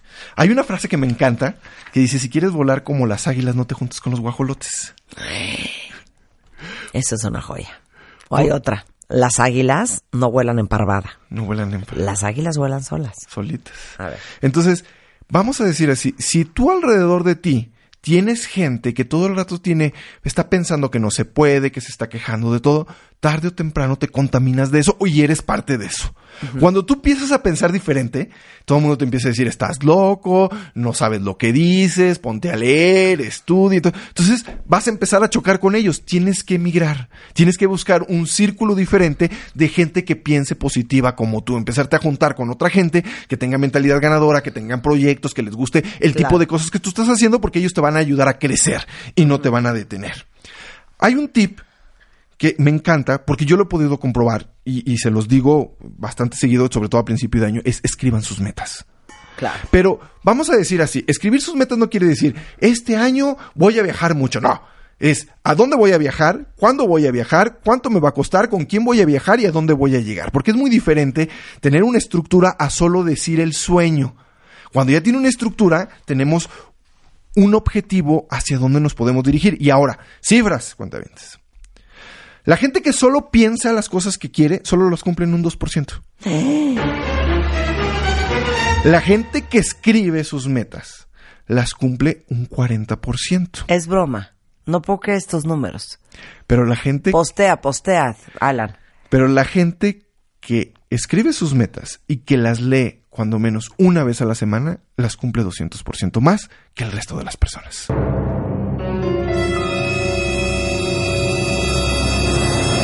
Estudio de la Universidad de Pensilvania. Esto está infernal, cuentavientes. O sea, ya los veo a ustedes sacando un, un papel y una pluma y apuntando ahorita de volada. Pégale en un post-it en su computadora. Yo lo que hago A ver. es en donde yo escribo, donde está mi oficina, en la pared de enfrente tengo todo lo que quiero lograr en el año, con fotos, descripción, fechas, etcétera, etcétera, etcétera. Comparto la foto ahorita en Twitter para que la- le den retweet y lo veo todos los días. Entonces de repente digo, ah, dije que quería dar conferencias en Estados Unidos. A ver, me pongo a buscar en ese momento Sí, sí. quién me puede ayudar, quién, quién, quién me puede echar una mano, quién me puede presentar un contacto. Y eso hace que me active todos los días, porque si yo las escribo y las dejo en mi cajón, se me olvidan. Claro, Si yo solo las Claro. pienso, se me olvidan. Sin embargo, si las veo, me activa. claro. Eh, dejar de querer, de quejarte por todo lo que sucede en México. Ya lo mencionamos, lo digo rápido. En todos los países pasan cosas malas. Y en nuestro país también, no es la excepción. Hay cosas buenas. Busca esas cosas buenas o no es que ignores, pero deja de sentir que tú estás cargando con todo lo que está pasando en México. Y enfócate en lo que tú puedes hacer. Porque si cada quien en este país hiciera lo que le correspondiera a México, sería otro. Claro. Pero estamos esperando. Oye, el otro día alguien en Twitter, que no sé por qué se me quedó tan grabado, eh, si, si me está oyendo, que, que suba la ma- que levante la mano y que diga ese es mi copyright, pero dijo, hay que comportarse como ciudadano de primera para convertir a nuestro país en un país de primera. O sea, no hay que esperar a que el país sea de primera para que tú te portes de primera. Pórtate de primera y lo vas a convertir en un país de primera. Y en México creemos que primero tienen que cambiar los demás y luego cambiar yo. Exacto. Que eso es algo bien chistoso. Exacto. O sea, si, si, si México, va- vamos a decir, el mexicano dice, México sí tiene que cambiar, pero primero que cambien los demás y luego cambio yo. O yo no necesito cambiar, vamos a decir lo que mencionábamos hace rato. O sea, yo estoy bien, los demás no están bien. Enfocarse en lo positivo, ponerte pequeñas metas alcanzables. Eso es bien importante porque normalmente nos ponemos metas muy grandes y se vale, ¿eh? No estoy diciendo que no. Pero nos frustramos porque no la cumplimos inmediatamente. Entonces decimos, esto no funcionó. Claro. Pero hay que ponernos pequeñas metas que yo vaya alcanzando todos los días. O sea, si tengo que bajar de peso, ponte de meta bajar un kilo a la semana. No te pongas a bajar 20 kilos, ni 5 kilos. Ponte un kilo a la semana. Lo cumples, me felicito, sigo adelante. No, no te pongas a acabar una maestría cuando todavía no entras a la universidad. O sea, Claro. ponte la siguiente meta, meta chiquita que yo pueda cumplir. Eh, creer que tu destino solo depende de ti y no de un tercero. Eso es bien importante. A ver, pausa ahí. Elabora. elaboro. Mi destino y el destino de cualquier persona, para el 95% de los mexicanos, depende del mexicano, de, de sí mismo, vamos a decir así. Sí. Hablo de México porque estamos en México, mi especialidad son los mexicanos. En este país existen las condiciones, a lo mejor algunos con más esfuerzo, algunos con menos, pero existen las condiciones para que el 95% del país, cualquier meta que se proponga, la consiga. Sin embargo, si nosotros esperamos a que alguien más haga, nos dé, este, cambie por nosotros lo que nosotros tenemos que hacer, no va a pasar absolutamente nada con nosotros. Y ese es algo bien fuerte porque tenemos a dejarle la responsabilidad de nuestra vida a los demás. al ex marido, a tu chamba, al jefe, al gobierno, al vecino, al colectivo, a la vida, al universo, a Dios, a todo el mundo menos a uno. Menos a uno. Y ser responsable da mucho miedo. Sí, porque los fracasos son de nosotros. Y las ganancias también son de nosotros. Que eso es lo más importante. Porque es bien padre cuando fracasamos, fracasa uno solo. Sobre todo cuando es un grupo de trabajo. Cuando alguien fracasa, dice el que fracasó fue el líder. Claro. Pero si nos salen las cosas bien, ah, qué bien lo hicimos todos. Claro. Entonces, por eso hay una diferencia entre las personas exitosas, vamos a mi tema, el éxito, y los demás. Las personas exitosas se hacen responsables de sus fracasos. Yo defino una persona exitosa como un fracasado profesional, porque no me cabe en la cabeza cómo, cómo hay otra forma de lograr el éxito si no es a través del fracaso. Y una persona que nunca se hace responsable, pues nunca va a avanzar. Nunca va a crecer. Oye, me encanta esto, corregirlos cuando culpen a terceros por sus fracasos. También. Es que les digo una cosa, pero el invento del foco eléctrico, que creo que fue un intento de... Ciento y de tantas veces. Mil y tantas veces, ¿eh? De Edison. Exacto. Yo creo que nosotros en la vez número, olvídense de la vez número 100, en la número 10 hubiéramos dicho, esto no va a jalar. Y hubiéramos tirado la toalla y todos viviríamos en penumbras con una vela en la mano. Y sin radio. Y sin radio. O sea, ¿saben ustedes lo que es intentar algo? Una y otra y otra y otra. ¿Cuántas veces fueron? Si fueron como mil, ¿no? Mil veces. Mil veces. Mil veces son un chorro de veces. Y ese es de un solo invento. Imagínate los demás, porque fracasó en todos, pero él tenía una idea. Vamos a, vamos a los objetivos. Él tenía el objetivo de hacer una bombilla de luz eléctrica. Y fíjate que lo que dijiste tú de regañarlos con terceros, a mí me pasaba bien chistoso con mis hijos, porque mis hijos juegan fútbol, los grandes, y de repente perdían. No, papá. Es que el árbitro estaba bien vendido contra el otro equipo. Y le decía, a ver, sobre todo Luca, que era el que más protestaba, le decía, tienes 10 años, ¿tú crees que los papás del otro equipo, que sus hijos tienen 10 años, llegaron con el árbitro, le dieron dinero para que les marcara a ellos, si perdieron fue porque jugaron mal. Y tienes que empezar a ser responsable. Pero Luca es lo que oye en la televisión. Claro. No lo oyó de... de- de- oh, Claro. lo- Totalmente. Lo oye de que cada semana los profesionales dicen, es que el árbitro y es que el árbitro. es que-". Y eso es bien importante. Quieren hijos ganadores, inculquenles desde chico una mentalidad ganadora y háganlos responsables desde chiquitos. Me encanta. Ah, Tiene dos grandes libros, Adrián. Uno es Cómo ser un mexicano exitoso y el otro es 100 cosas que todo mexicano debe saber.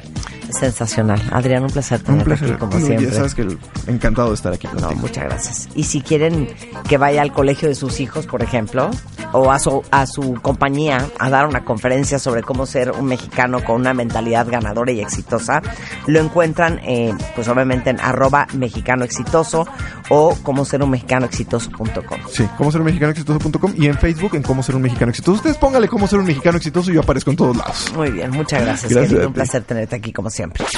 Estás escuchando lo mejor de Marta de Baile.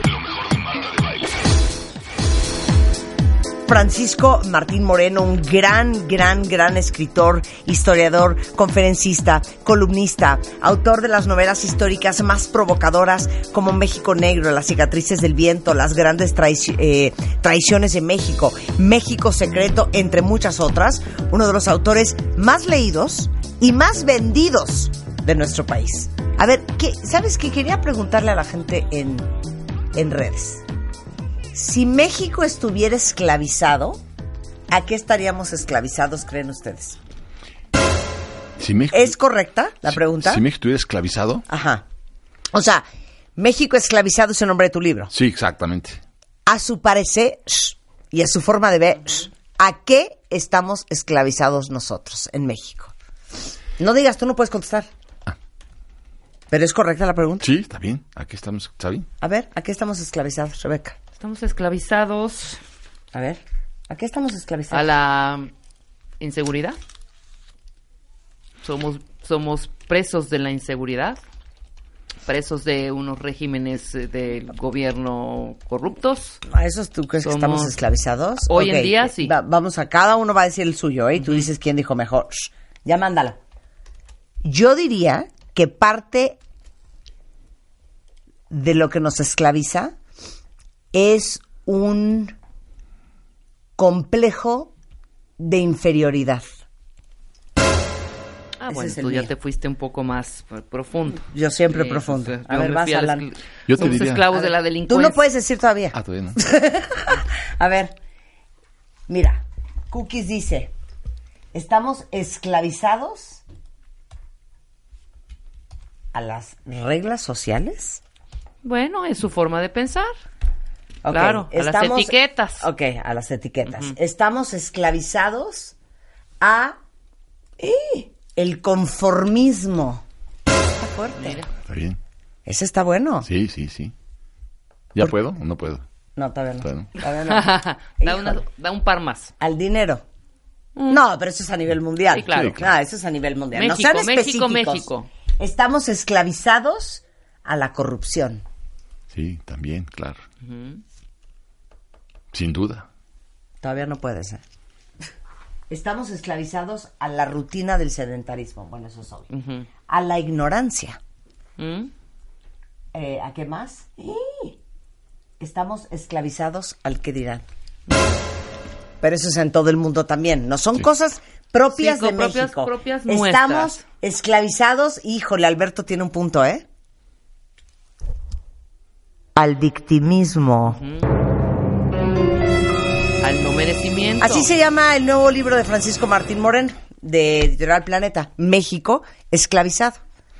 Así es, yo creo que estamos esclavizados a un proceso muy acelerado de estupidización. Es decir, eh, eh, en la escuela estupidizan a la gente. Está muy claro que por eso somos un país de reprobados, porque estupidizan a la gente. Sí. En, los, en, la, en la inmensa mayoría de los medios masivos de difusión, estupidizan a la gente. Este, y en tercer lugar, e- e- estupidizan a la gente en la iglesia. O sea, si te pones a ver los, los tres recursos que son los medios masivos, la escuela y la iglesia, en los tres estupidizan a la... Y los medios. ¿Y a ver, dame ejemplos de cada uno. Por ejemplo, sí, yo te diría, pues este, cuando, cuando, cuando en la iglesia te hablan del verbo encarnado, porque bajó el arcángel San Gabriel y le habló a, a María, y de ahí con el verbo encarnado se embarazó la Virgen, pues es un proceso de estupidización muy grave, porque además la existencia, la propia existencia del dogma católico, pues es una invitación a la estupidización por un lado. Por otro lado, eh, tenemos a, a- en, en- en la escuela, en la escuela, si, si tú ves, por eso somos un país de reprobados, por eso tenemos en México eh, 54 millones de personas sepultadas en la pobreza, de las cuales 16 millones están en la miseria extrema. Bueno, es, es- es claro que ha fracasado la escuela. La escuela ha sido un factor de estupidización. ¿Por qué? Porque también la sociedad no se ha comprometido con la educación. Y finalmente en los medios masivos de difusión, pues cuando tú ves programas este que son para mm, pero pero para retrasados mentales, ¿no? Y la gente aplaude. Entonces también te estupidecen ahí porque también no tienes acceso a, a- Contenidos de calidad. a contenidos de calidad, a eso me refiero. Entonces, Claro. son tres factores de estupidización que esclavizan.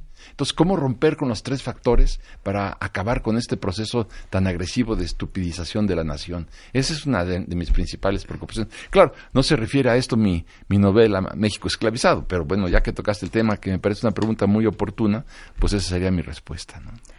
La- es una novela que narra la historia de Olegario. Sí. Cuéntales a los cuentavientes quién es Olegario. Olegario es el hijo de uno de los principales potentados del Enequén en Yucatán. Es en realidad Olegario Molina, yo le puse en la novela Olegario Montemayor.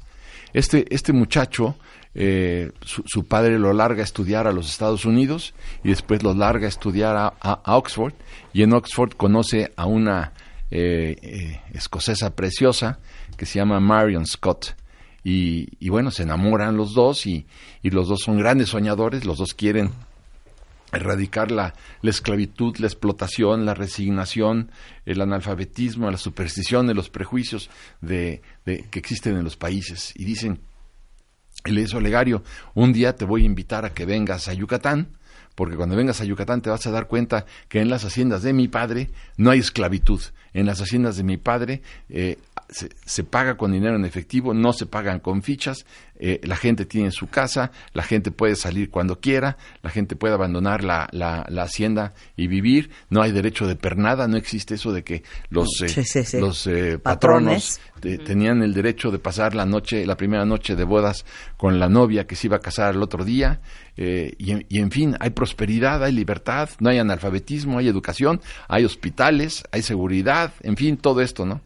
Y, y bueno, van, finalmente van a, a Yucatán, y entonces eh, se dan cuenta cuando los invitan a la misma hacienda a la que habían invitado a Porfirio Díaz en 1906, pues ahí ven que efectivamente hay casas para los empleados, la tienda de raya no existe, es una tienda común y corriente, se les paga con monedas, no se les paga con fichas y todo esto. Pero ahí se encuentra Olegario con el que había sido su, su compañero de juegos cuando tenían ocho o nueve años, que era un campesino maya, y le dice, Olegario, no les creas, ven, te voy a enseñar las verdaderas fincas de tu padre. Y entonces van a las fincas de su padre y, y se quedan petrificados porque ven que lo que existía en la realidad es que a un campesino maya le dicen, oye, tú tienes que cortar tantos kilos de, de al día. Si no los cortas, te van a usar de latigazos. Y como el día siguiente no vas a poder trabajar, entonces tus hijos son los que tienen que ir a recoger el enequén. Y si tus hijos no lo logran, pues también ellos los vamos a castigar o te castigamos de, de doble manera a ti. O sea, ¿ves ¿Qué sucede en la, en la, en la realidad en las fincas enequeneras? Cuando te pagaban con fichas, te pagaban, digamos, 10 fichas, no con dinero, y con esas 10 fichas podías comprar pues el 10% o el 15% de tus necesidades, de arroz, de jabón, de sal, lo que tú quieras. Entonces, te, te abrían una cuenta que se llama Nonoch cuenta, una cuenta que nunca acabas de pagar, porque, porque lo que tú consumías eran 50 y te pagaban con, con unas fichas de 10 y te acumulaban los intereses y si tú un día te querías escapar, te querías escapar de la, de la hacienda, lo que sucedía es que te, te arrestaban los rurales de, de, de- de Díaz o, te- te- te- o los- la- las guardias blancas de los propios enequeneros y si tú como campesino no tenías una, una carta de liberación del patrón, te volvían a encerrar de regreso y entonces todo el dinero que le pagaban a las guardias blancas o a los rurales de Díaz se acumulaba a tu cuenta. O sea, nunca acababas de pagar porque además te cobraban intereses. Para ahí. Ahora sí que, hold that thought. Regresamos del corte. Estás escuchando lo mejor de Marta de Baile. Regresamos.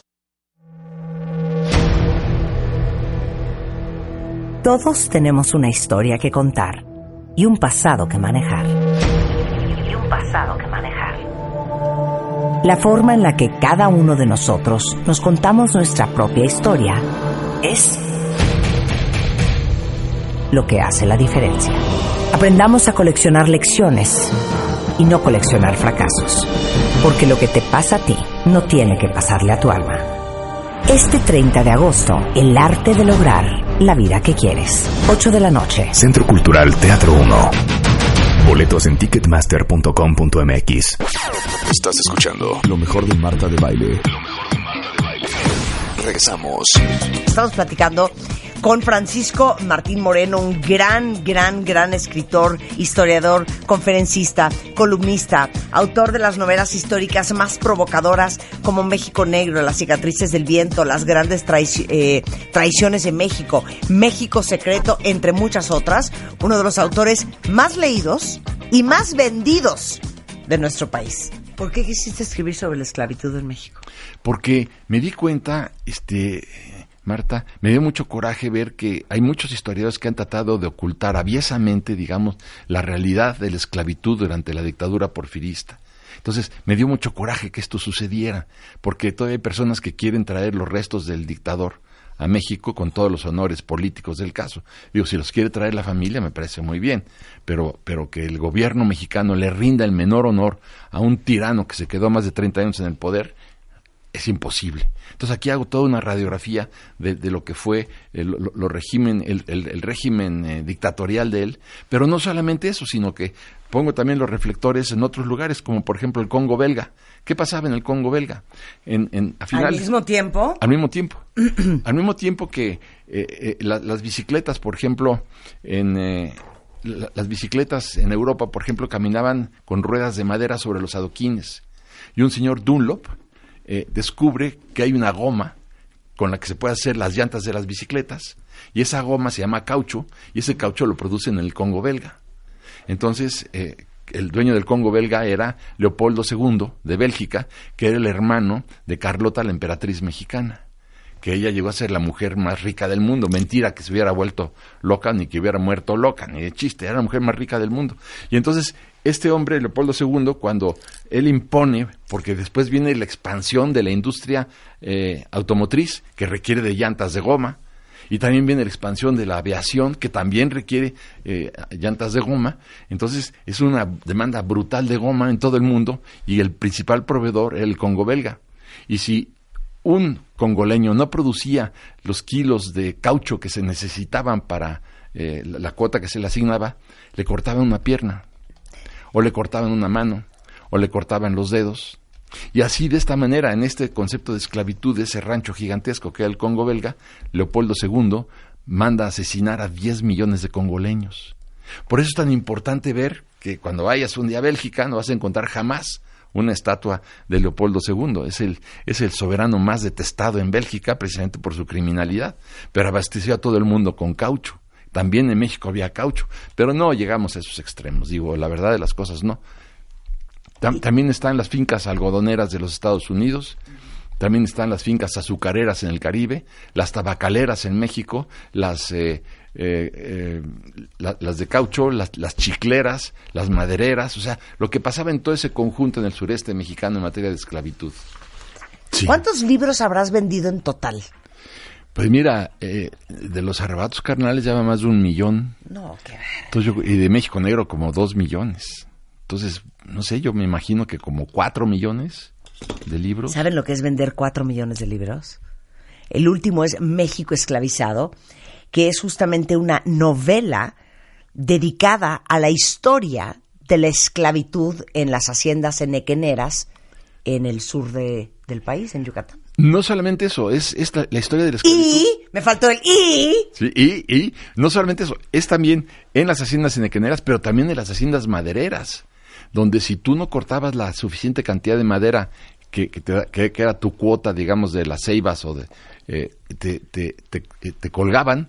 Eh, hay el libro de Bruno Traven que habla de la rebelión de los colgados, y ahí queda claro cómo si tú no cortabas la cantidad de leña eh, que te exigía la cuota, pues te colgaban, te llenaban de una brea en la noche con que era muy atractiva para los insectos, una brea un- que, que era muy atractiva también para los alacranes y para las arañas y, y- y- y te colgaban y te podías morir del dolor. Los castigos que se imponían a los peones que no cumplían con la cuota eran de horror.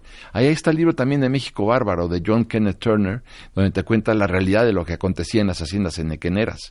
Entonces, por eso es tan interesante ver lo que pasó y sobre todo eh, relatarlo. Tú puedes ver al final del libro, la bibliografía, pues son prácticamente, no sé, 10, 15 páginas de bibliografía para que quien piense que es un invento, pues no, de invento no tiene nada. Ahí, Oye, están, es broma tu bibliografía. ahí están las fuentes. No de- seas exagerado, Francisco, ya, también. creo que era importante que se fundara porque muchos no van a, a- a- a creerlo, pero ahí están las evidencias de todo lo que ocurrió. Ahora, también es importante ver eh, cómo, en, en- en qué se tradujo, por ejemplo, el, el saqueo de, de los recursos eh, eh, americanos hacia Europa.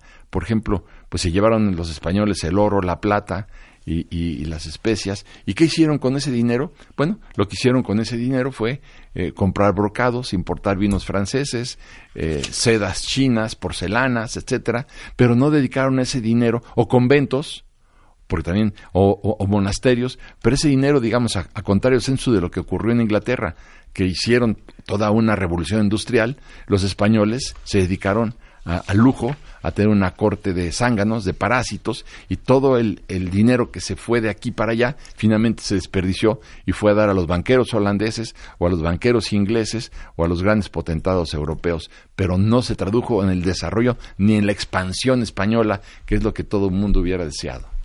Y simultáneamente es la historia de amor Sí. entre Olegario y Marion. Eso es, eso es una parte bien interesante porque eh, yo ya había terminado la investigación del libro de, de México esclavizado, pero no había encontrado la historia de amor y se dio cua- cu- cuando menos te lo podías esperar porque estaba yo en la Feria Internacional del Libro en el año 2016, estaba en Guadalajara y de repente llegó a mi mesa, yo estaba eh, tomando un- una cerveza en el, en el hotel ya con ganas de dormirme, como a las nueve de la noche, y llegó una mujer que, que yo creí que era una aparición. Beatriz, Era, Beatriz, pon atención.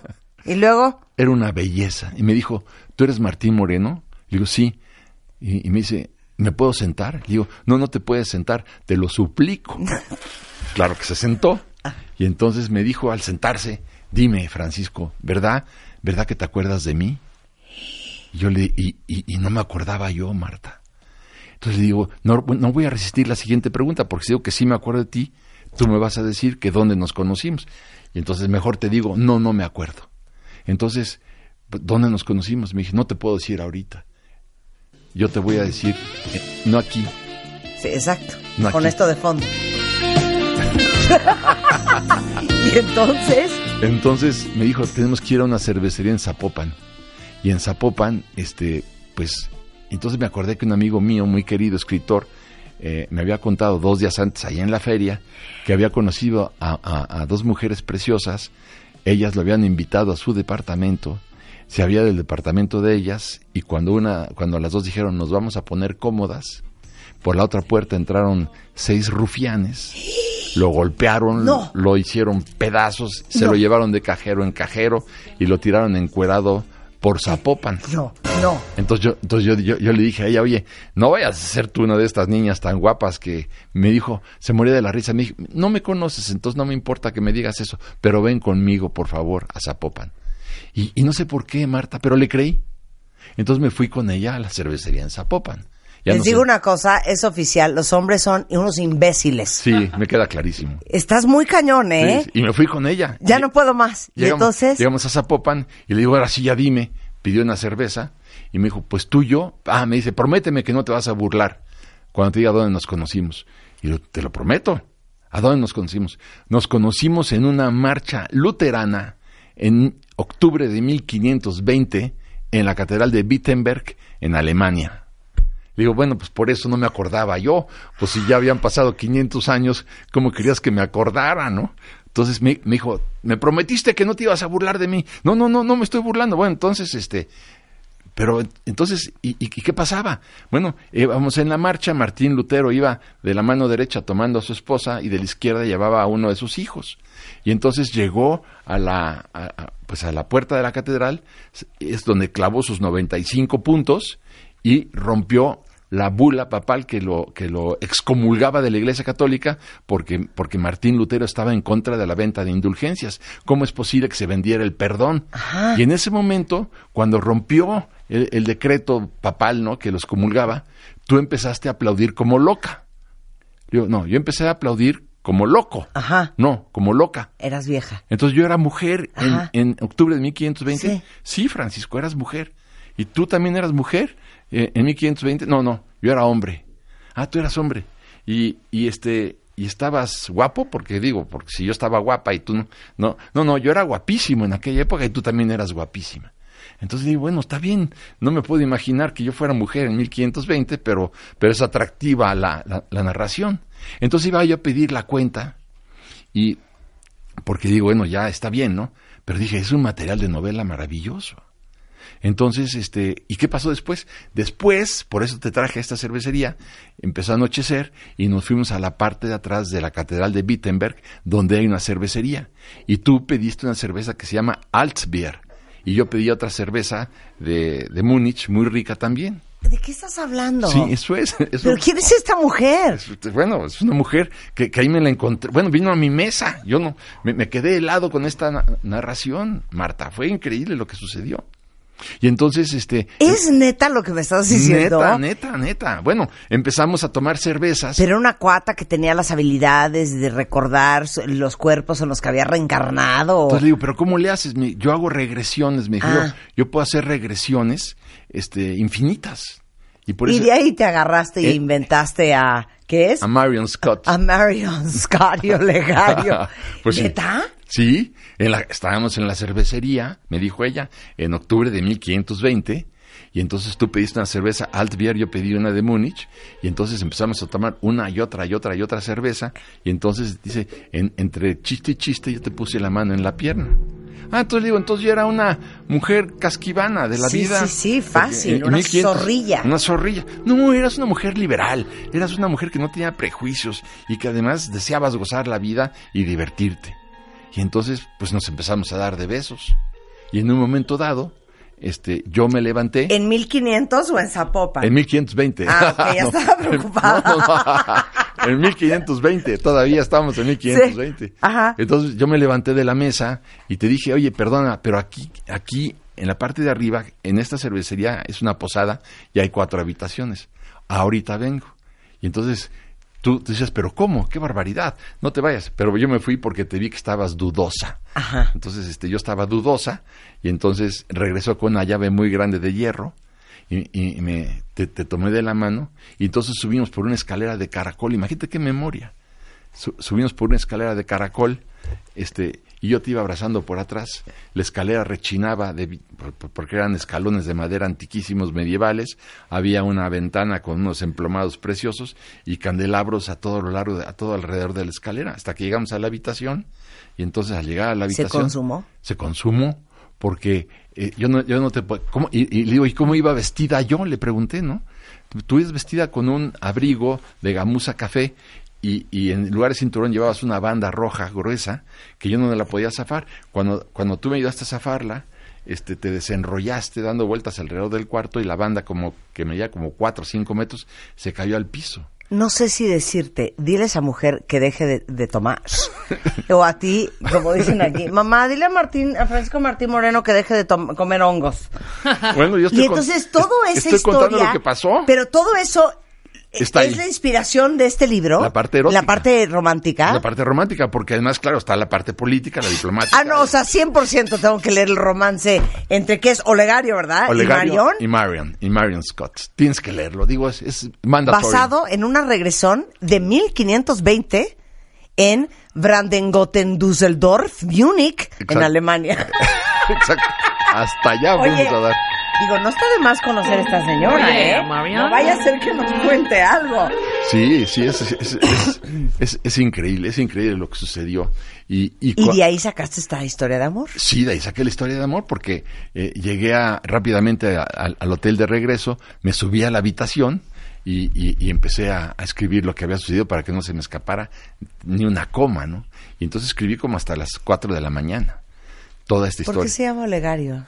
Así se llama Olegario por- Molina. Por curiosidad. Olegario Molina era el principal productor de Nequén en México, For real. que también fue for real. Olegario Molina fue ministro de fomento con, con el dictador y, y- y bueno, lo importante es ver lo que sucedió. Claro.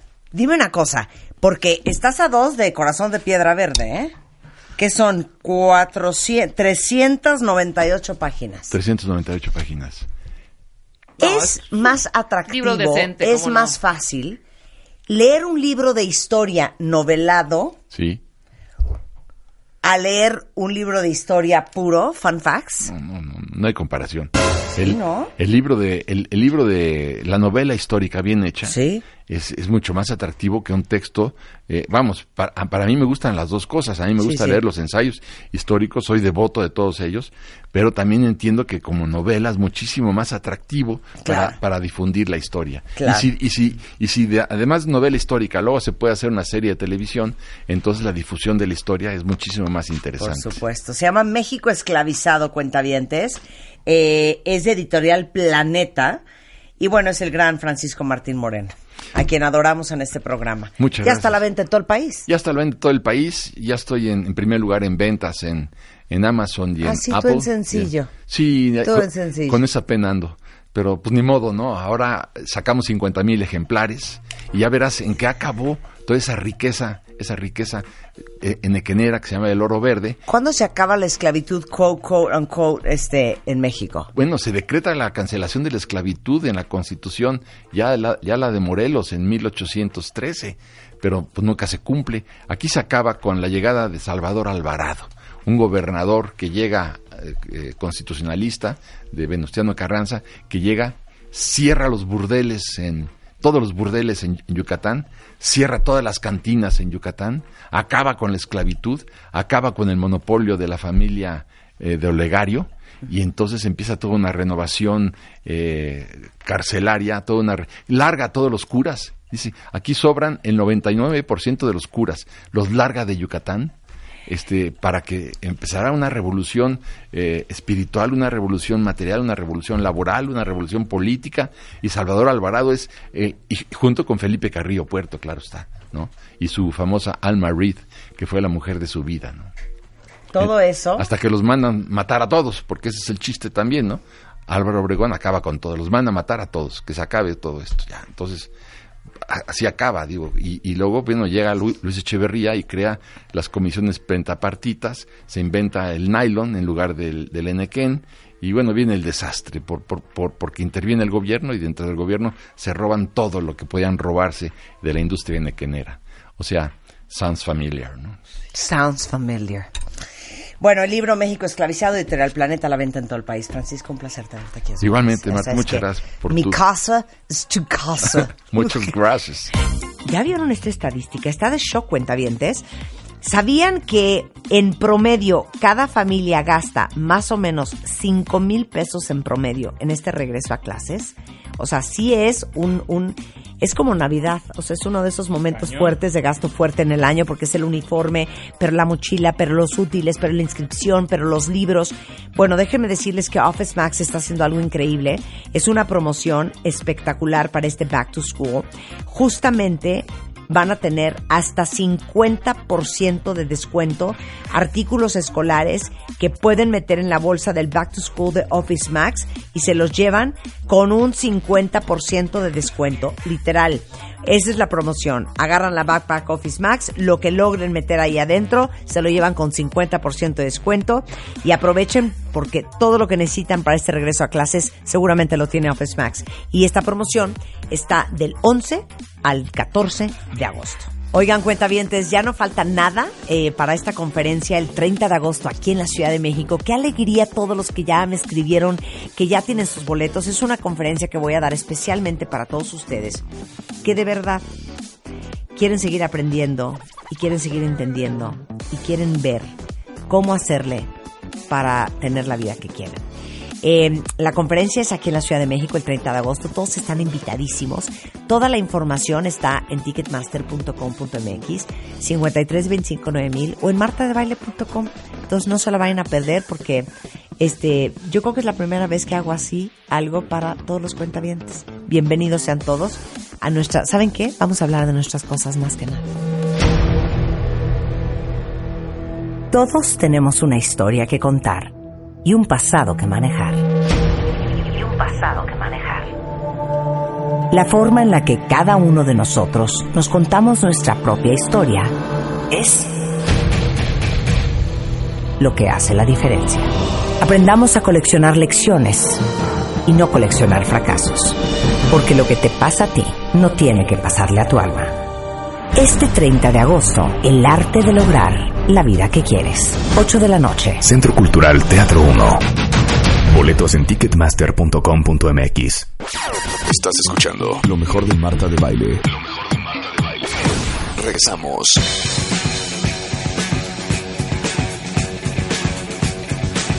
Híjole, no saben la cantidad de historias que nos llegaron en redes sociales.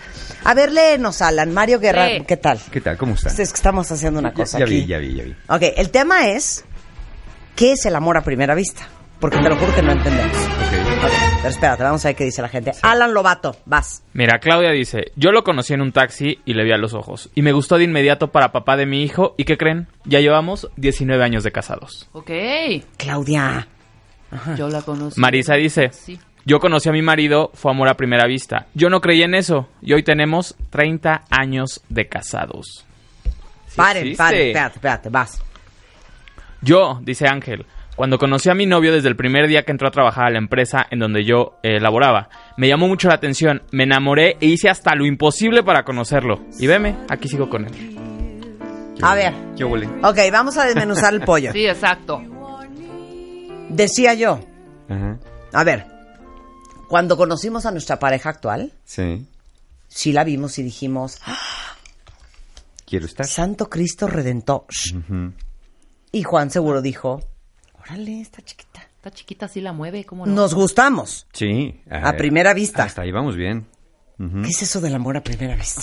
El amor a primera vista es la creencia que muchas personas tienen de que al ver a una persona saben que con ella van a pasar el resto de sus días. Ya Pero es que hay gente que ha hecho eso. Sí, ya sé que sí, pero ahorita vamos a ver qué tan cierto, vamos a agarrarnos de la ciencia para ver qué tan cierto o no. Ajá. Fíjate que me llamó la atención que tenemos tantos años tú y yo hablando cada martes de diferentes temas y nunca habíamos hablado del amor a primera vista, que es de las creencias más extendidas en cosas del amor que existen. Eh, y los el de los mayores debates, ¿existe o no existe el amor a primera vista? ¿Funciona o no funciona el amor Claro, a primera vista? porque yo le diría a una amiga, si me dijera, hija, es que ya troné. Bueno, hija, pues ni modo, pues para adelante. Ajá. No, güey, es que tú no entiendes, o sea... Era el amor de mi vida. amor de mi vida. Era el amor de mi vida. Exacto. Ya, ya quiero vomitar. y después, cuando me dice, porque es que tú no entiendes, güey, o sea, amor a primera vista. No. Ahí ya perdió mi interés. Ahora, yo tengo una duda. ¿Cuál A es esta diferencia entre, sí, es amor a primera vista y ya te empiezas a imaginar y a crear castillos en el aire de que estás con esa persona para toda la vida? Ajá. ¿Eso es amor a primera vista o simplemente es que eres un intenso de lo peor? Es que, a ver, Exactamente. claro, eso- Exacto. eso- eso está muy Porque hay gente que dice, te lo juro que yo entré y dije, con ella me voy a casar. ¿Y se casó? ¿Y? ¿Ya se divorció? No. Y entonces dice, fue- es que fue amor a primera vista. claro. Yo pensaría, todos los que escribieron que sí tienen un amor a primera vista es más bien, desde que lo vi, estaba totalmente convencida que él era el amor de mi vida. Yo me subí en ese taxi, lo miré a los ojos y dije, oh Dios, me gustaría que fuera el padre de mis hijos. Te peló, te casaste con él y te salió. Punto. Pero no es que fue amor a primera vista, es que te gustó muchísimo y te salió el numerito. Claro. Ya Mario, ya. Mario ya develó que es una creencia. Siempre sales, siempre sabes cómo empiezan las cosas, nunca sabes cómo van a terminar. Porque hay personas que dicen, mi relación empezó así y tenemos ya X, 10, 20, 30 años juntos y somos muy felices y juran y prejuran que el amor a primera vista sí funciona. Bueno, ahí les va porque les funciona. Quizá crees en el amor a primera vista porque efectivamente conociste a tu pareja así. Y como conociste a tu pareja así siguen juntos después de muchos años, la idea es que entonces sí funciona. Pero es muy probablemente que si sigues con tu pareja después de mucho tiempo, de todos modos iba a funcionar. Claro, aunque no hubiera sido amor a primera vista. Como si hubieran 100%. conocido. Sí. ¿Por qué? Porque cuando lo que funciona más es que entre ustedes haya más similitudes. Similitudes, como dijimos, en personalidad, en valores y en creencias. Sí. Si hay estas similitudes, no importa si te conociste en dos segundos o en dos años, va a funcionar porque va a funcionar. No es el amor a primera vista. Entonces, la idea con esto es que... te puedo hacer un paréntesis. Sí, sí, sí, adelante, adelante. Porque cuando una pareja, la combinación de dos personas jala, jala. Sí. Y tristemente, puedes morirte de amor por alguien, puedes jalarte los pelos de lujuria por alguien, pero si no es una buena combinación, no va a jalar nunca. Es correcto. Si ustedes cuando se enamoran de alguien, todos tenemos ilusiones y expectativas, no se puede no tener expectativas. Hasta el que dice yo no me hago expectativas es porque no se las quiere hacer, pero se las hace. Si sus expectativas son, vamos a decirlo así, y sus fantasías son más apegadas a lo que puede ser real y a lo que esa persona realmente es, cuando pase el efecto halo, se van a dar cuenta que lo que idealizaban de esa persona no estaba tan lejos de la realidad. Pero si son demasiado fantasiosos, demasiados y- demasiado idealistas, y, y lo que están esperando es encontrarse a una persona perfecta, maravillosa, que siempre los ame, que siempre estén divertidos, y siempre hay una gran pasión entre ustedes y que jamás peleen, o si pelean rápidamente resuelvan con gran amor todo eso, es muy probable que haya muy pocas posibilidades de encontrar una persona perfecta y hecha a su medida, y entonces el amor a primera vista no va a funcionar. Entonces, funciona porque funciona, porque de todos modos iba a funcionar por el tipo de, de relación o por el tipo de persona con la que estaban empezando a relacionarse. Ahora, para aquellos que pregunten si ya están en una relación así, ¿qué pueden hacer? ¿Me quedo, me voy, qué hago? ¿Desconfío, observo, platico? Sobre Mira, todo en las primeras etapas, sobre todo en si están muy etapas. nuevitos. Sí, si están muy nuevitos. Mira, si están ahí, la verdad, disfrútenla. Disfruten su relación. Si va a jalar, va a jalar, y si no va a jalar, no va a jalar. Y pregúntate qué quieres realmente con esa persona y averigua qué quiere esa persona contigo. Deja que pase el tiempo de idealización, al menos los primeros seis meses, al menos los primeros seis meses, antes de tomar decisiones radicales, como casarte, tener hijos, irse a vivir juntos, o darle el NIP de tu tarjeta de crédito o el password de tu correo. Evita hacer ese tipo de cosas muy al inicio porque, pues, antes la prueba del amor máximo, ¿no? En algunos tiempos era la relación sexual y hoy la prueba del amor máximo parece que es entregar las claves del Face, del Twitter, del correo y todas esas cosas. Eviten hacer eso porque luego andan por ahí lloriqueando que ya los hackearon, que ya les espiaron o que ya se metieron a sus celulares y, y ahí se arman los zafarranchos. Entonces, disfruten esa relación si ya están ahí. Ahora, ¿qué? ¿Amor a primera vista, sí o no? ¿Qué hacemos? ¿Si apostamos por él o no apostamos por él? Si vemos Pues, a alguien que nos gusta, es que decimos, no- no, porque es amor a primera vista, mejor me salgo. O Cero. decimos, mejor, mejor pruebo y veo qué pasa. Por supuesto. Ok. Para que nos quede más claro lo siguiente, ahí les va. Para los que estén dudando. Si una relación empieza con amor a primera vista y ambos comparten rasgos de personalidad y valores similares, la relación va a tender a ser mejor que si su amor solamente se hubiera basado en la mera apariencia física o nada más en la lógica y la razón. Tienen que tener un poquito de estos dos componentes. Perdón. A ver, échale. tengo que hacer una pregunta cañona. Venga. Ahí les va.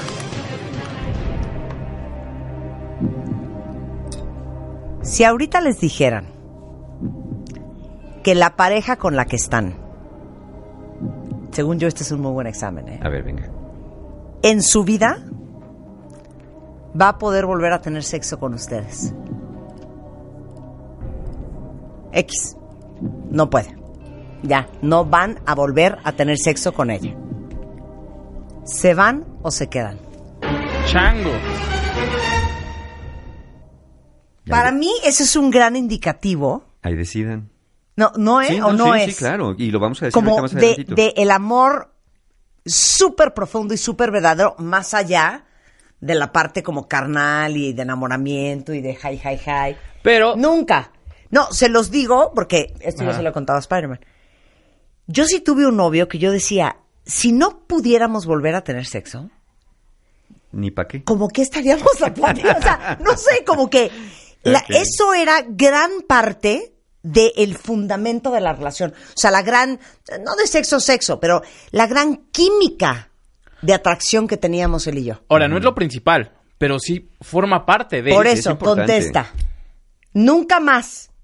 Es que tú no puedes saber porque es muy nueva tu relación. Sí, es muy reciente. Pero pi- piénsenlo así. O sea, nunca más, jamás. Yo creo que cuando estás en un amor bien profundo, ya, ahora sí que, más allá del bien y del mal, yo creo que muchos contestarían, me quedo. Sí, porque ese puede ser el amor profundo de una relación de 30, 40, 50 años, donde después el sexo sí es importante, pero ya no es lo principal. O sea, ¿ustedes creen que nuestros abuelos están como conejitos todo el día? Cero. Están platicando de sus cosas. Unos porque no pueden, ¿no? Pero bueno.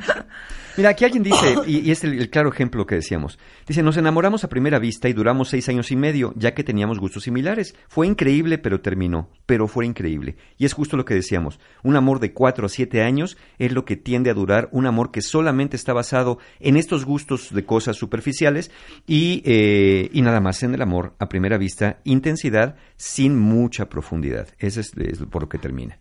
Ahora les va una formulita para que vayan identificando, ¿no? Tres, tres supuestos.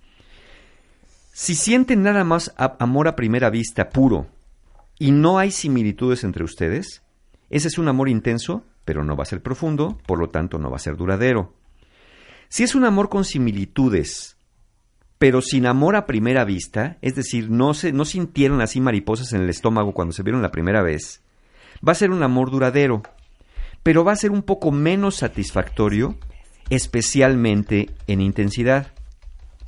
Y si la fórmula es amor a primera vista, cuando nos vimos sentimos mariposas y sentimos que ahí estaba lo nuestro, y además cuando nos fuimos conociendo encontramos que había muchas similitudes en valores, creencias y personalidad, entonces se vuelve un amor intenso y profundo, y ese es el amor de mayor calidad, Claro. que tiene los dos componentes. Claro. Ahora, si ustedes insisten en que lo suyo, lo suyo es el amor a primera vista, pues ahí les van unas breves recomendaciones nomás para que no la ríen tan gacho. Y es justo lo que decía Marta, la número uno. Piensa en esa persona que amas y piensa si estás en disposición de seguirla amando y disfrutando de esa relación, aun cuando pierda su juventud, cuando pierda la belleza física y cuando la intensidad de la pasión sexual ya se haya ido. Ahí está. Si tú dices que no, que no, hombre, pues si ya está arrugado, arrugada y ya sea viejo y ya no hay sexo, mejor me voy, ese es amor a primera vista sin profundidad. Y generalmente no tiende a durar. Oye, perdón, pero ¿cuántos hombres no están enamorados del cuerpo de su mujer? Sí. No de su mujer, ¿eh?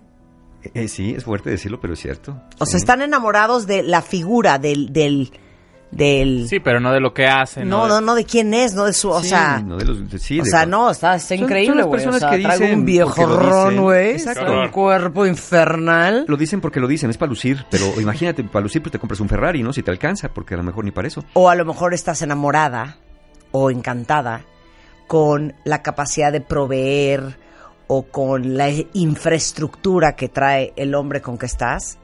Pero si se llamara Pedro, Jorge o Luis, da igual. Claro. No es la persona.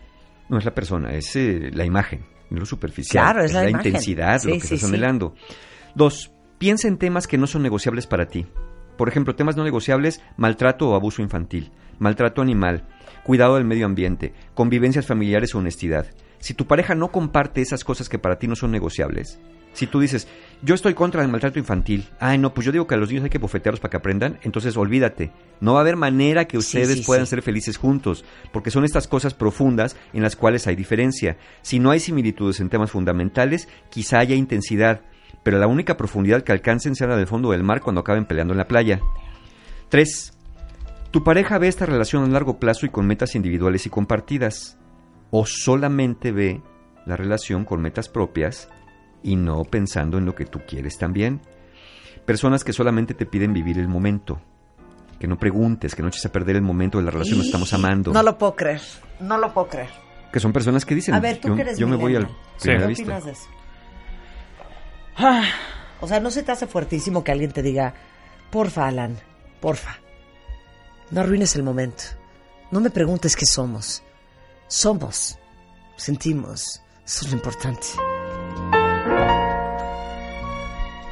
Cero lo Yo- veo traumado, ¿eh? No, Cero lo que veo no. traumado. No, no, no. ¿No o sea, qué? es como de, va, ¿quieres así? Si yo estoy en la misma disposición, adelante. Si estás Qué raro, mismo, ¿eh? pero- si yo estoy en ese mood. Esta no es tengo otra rollo. generación. Sí, por eso vienen siendo nuestros A ver, para que- tus pulgas. pa- no, como. Porque Mario es, güey, No, pues como. o sea, eres sí, como yo en hombre. Ándale. Siento que yo soy tú en mujer y yo soy yo en tú en Puede hombre. ser, ¿Sí o no? ser, sí, claro. A ver, que llegue una vieja que te vuelve loco. Ajá. Y entonces te voy a decir, ¿sabes qué, Mario? Eh, perdón por no contestarte ayer, pero me saqué de onda. ¿De? Te siento muy intenso. Me llamaste ayer un par de veces. Ya nos vimos el domingo.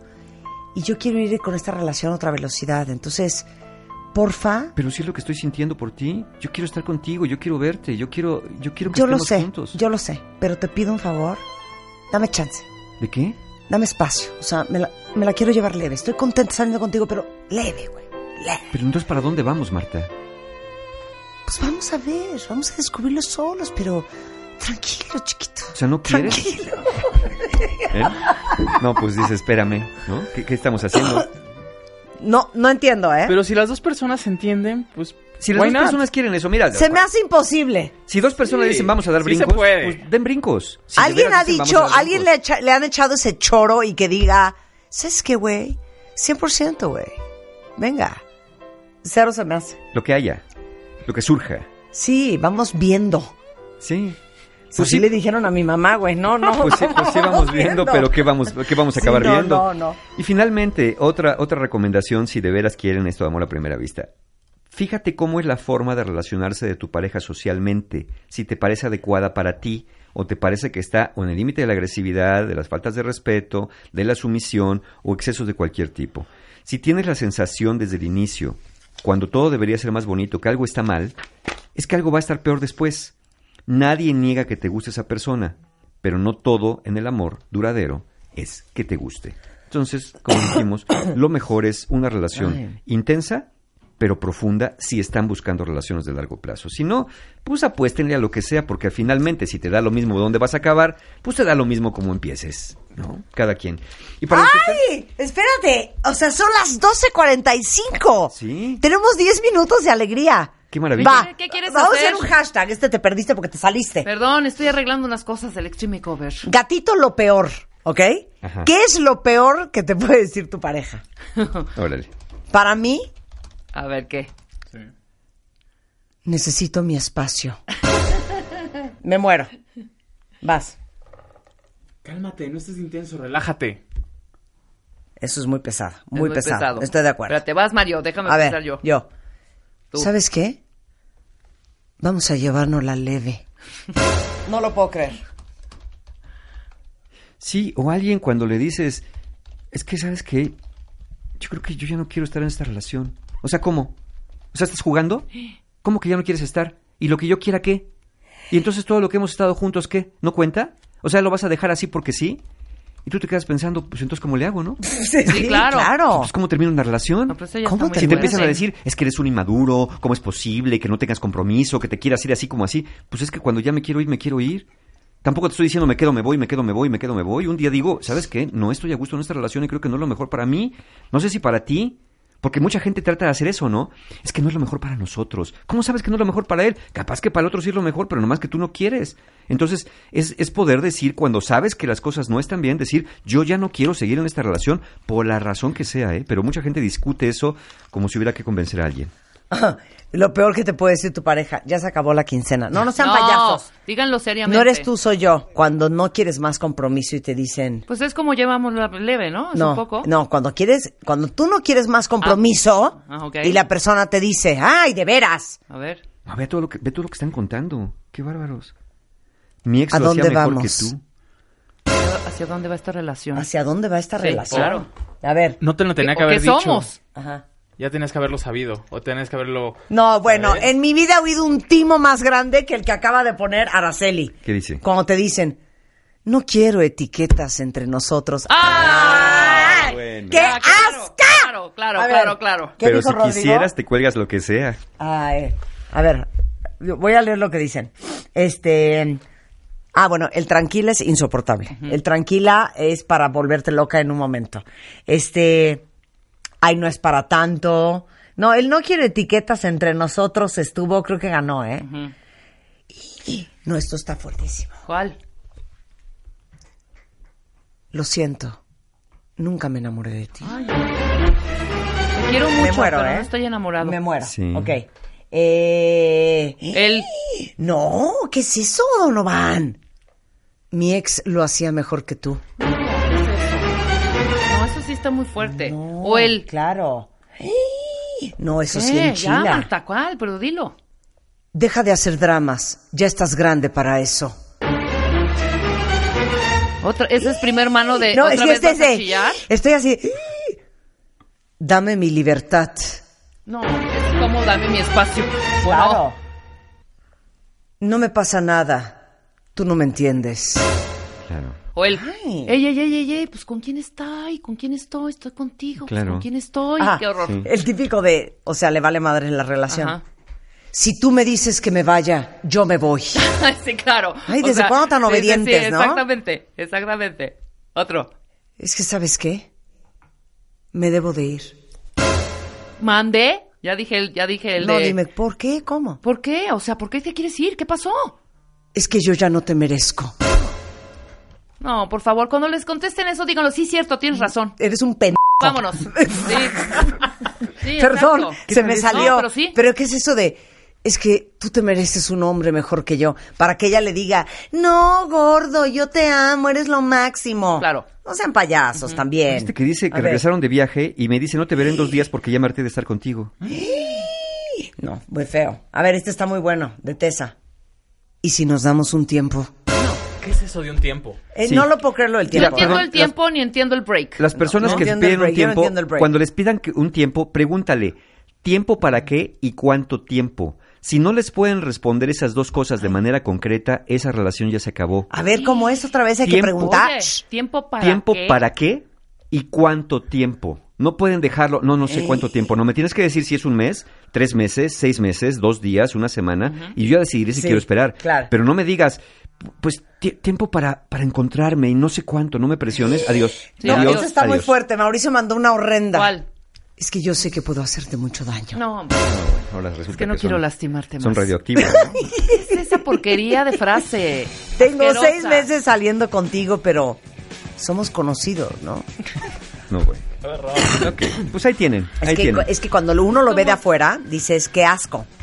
Pero uno está Cuando dentro, está claro. encuentra 700 justificaciones Sí, te para brincas estas lo que sea, te brincas lo que sea. Sí. O sea, como yo a los totalmente, como bien 16 años, que ya no quería andar con el muchachito, Y le y dijiste. le dije que ya no podíamos ser novios, y me dijo, ¿Por "Po-". qué?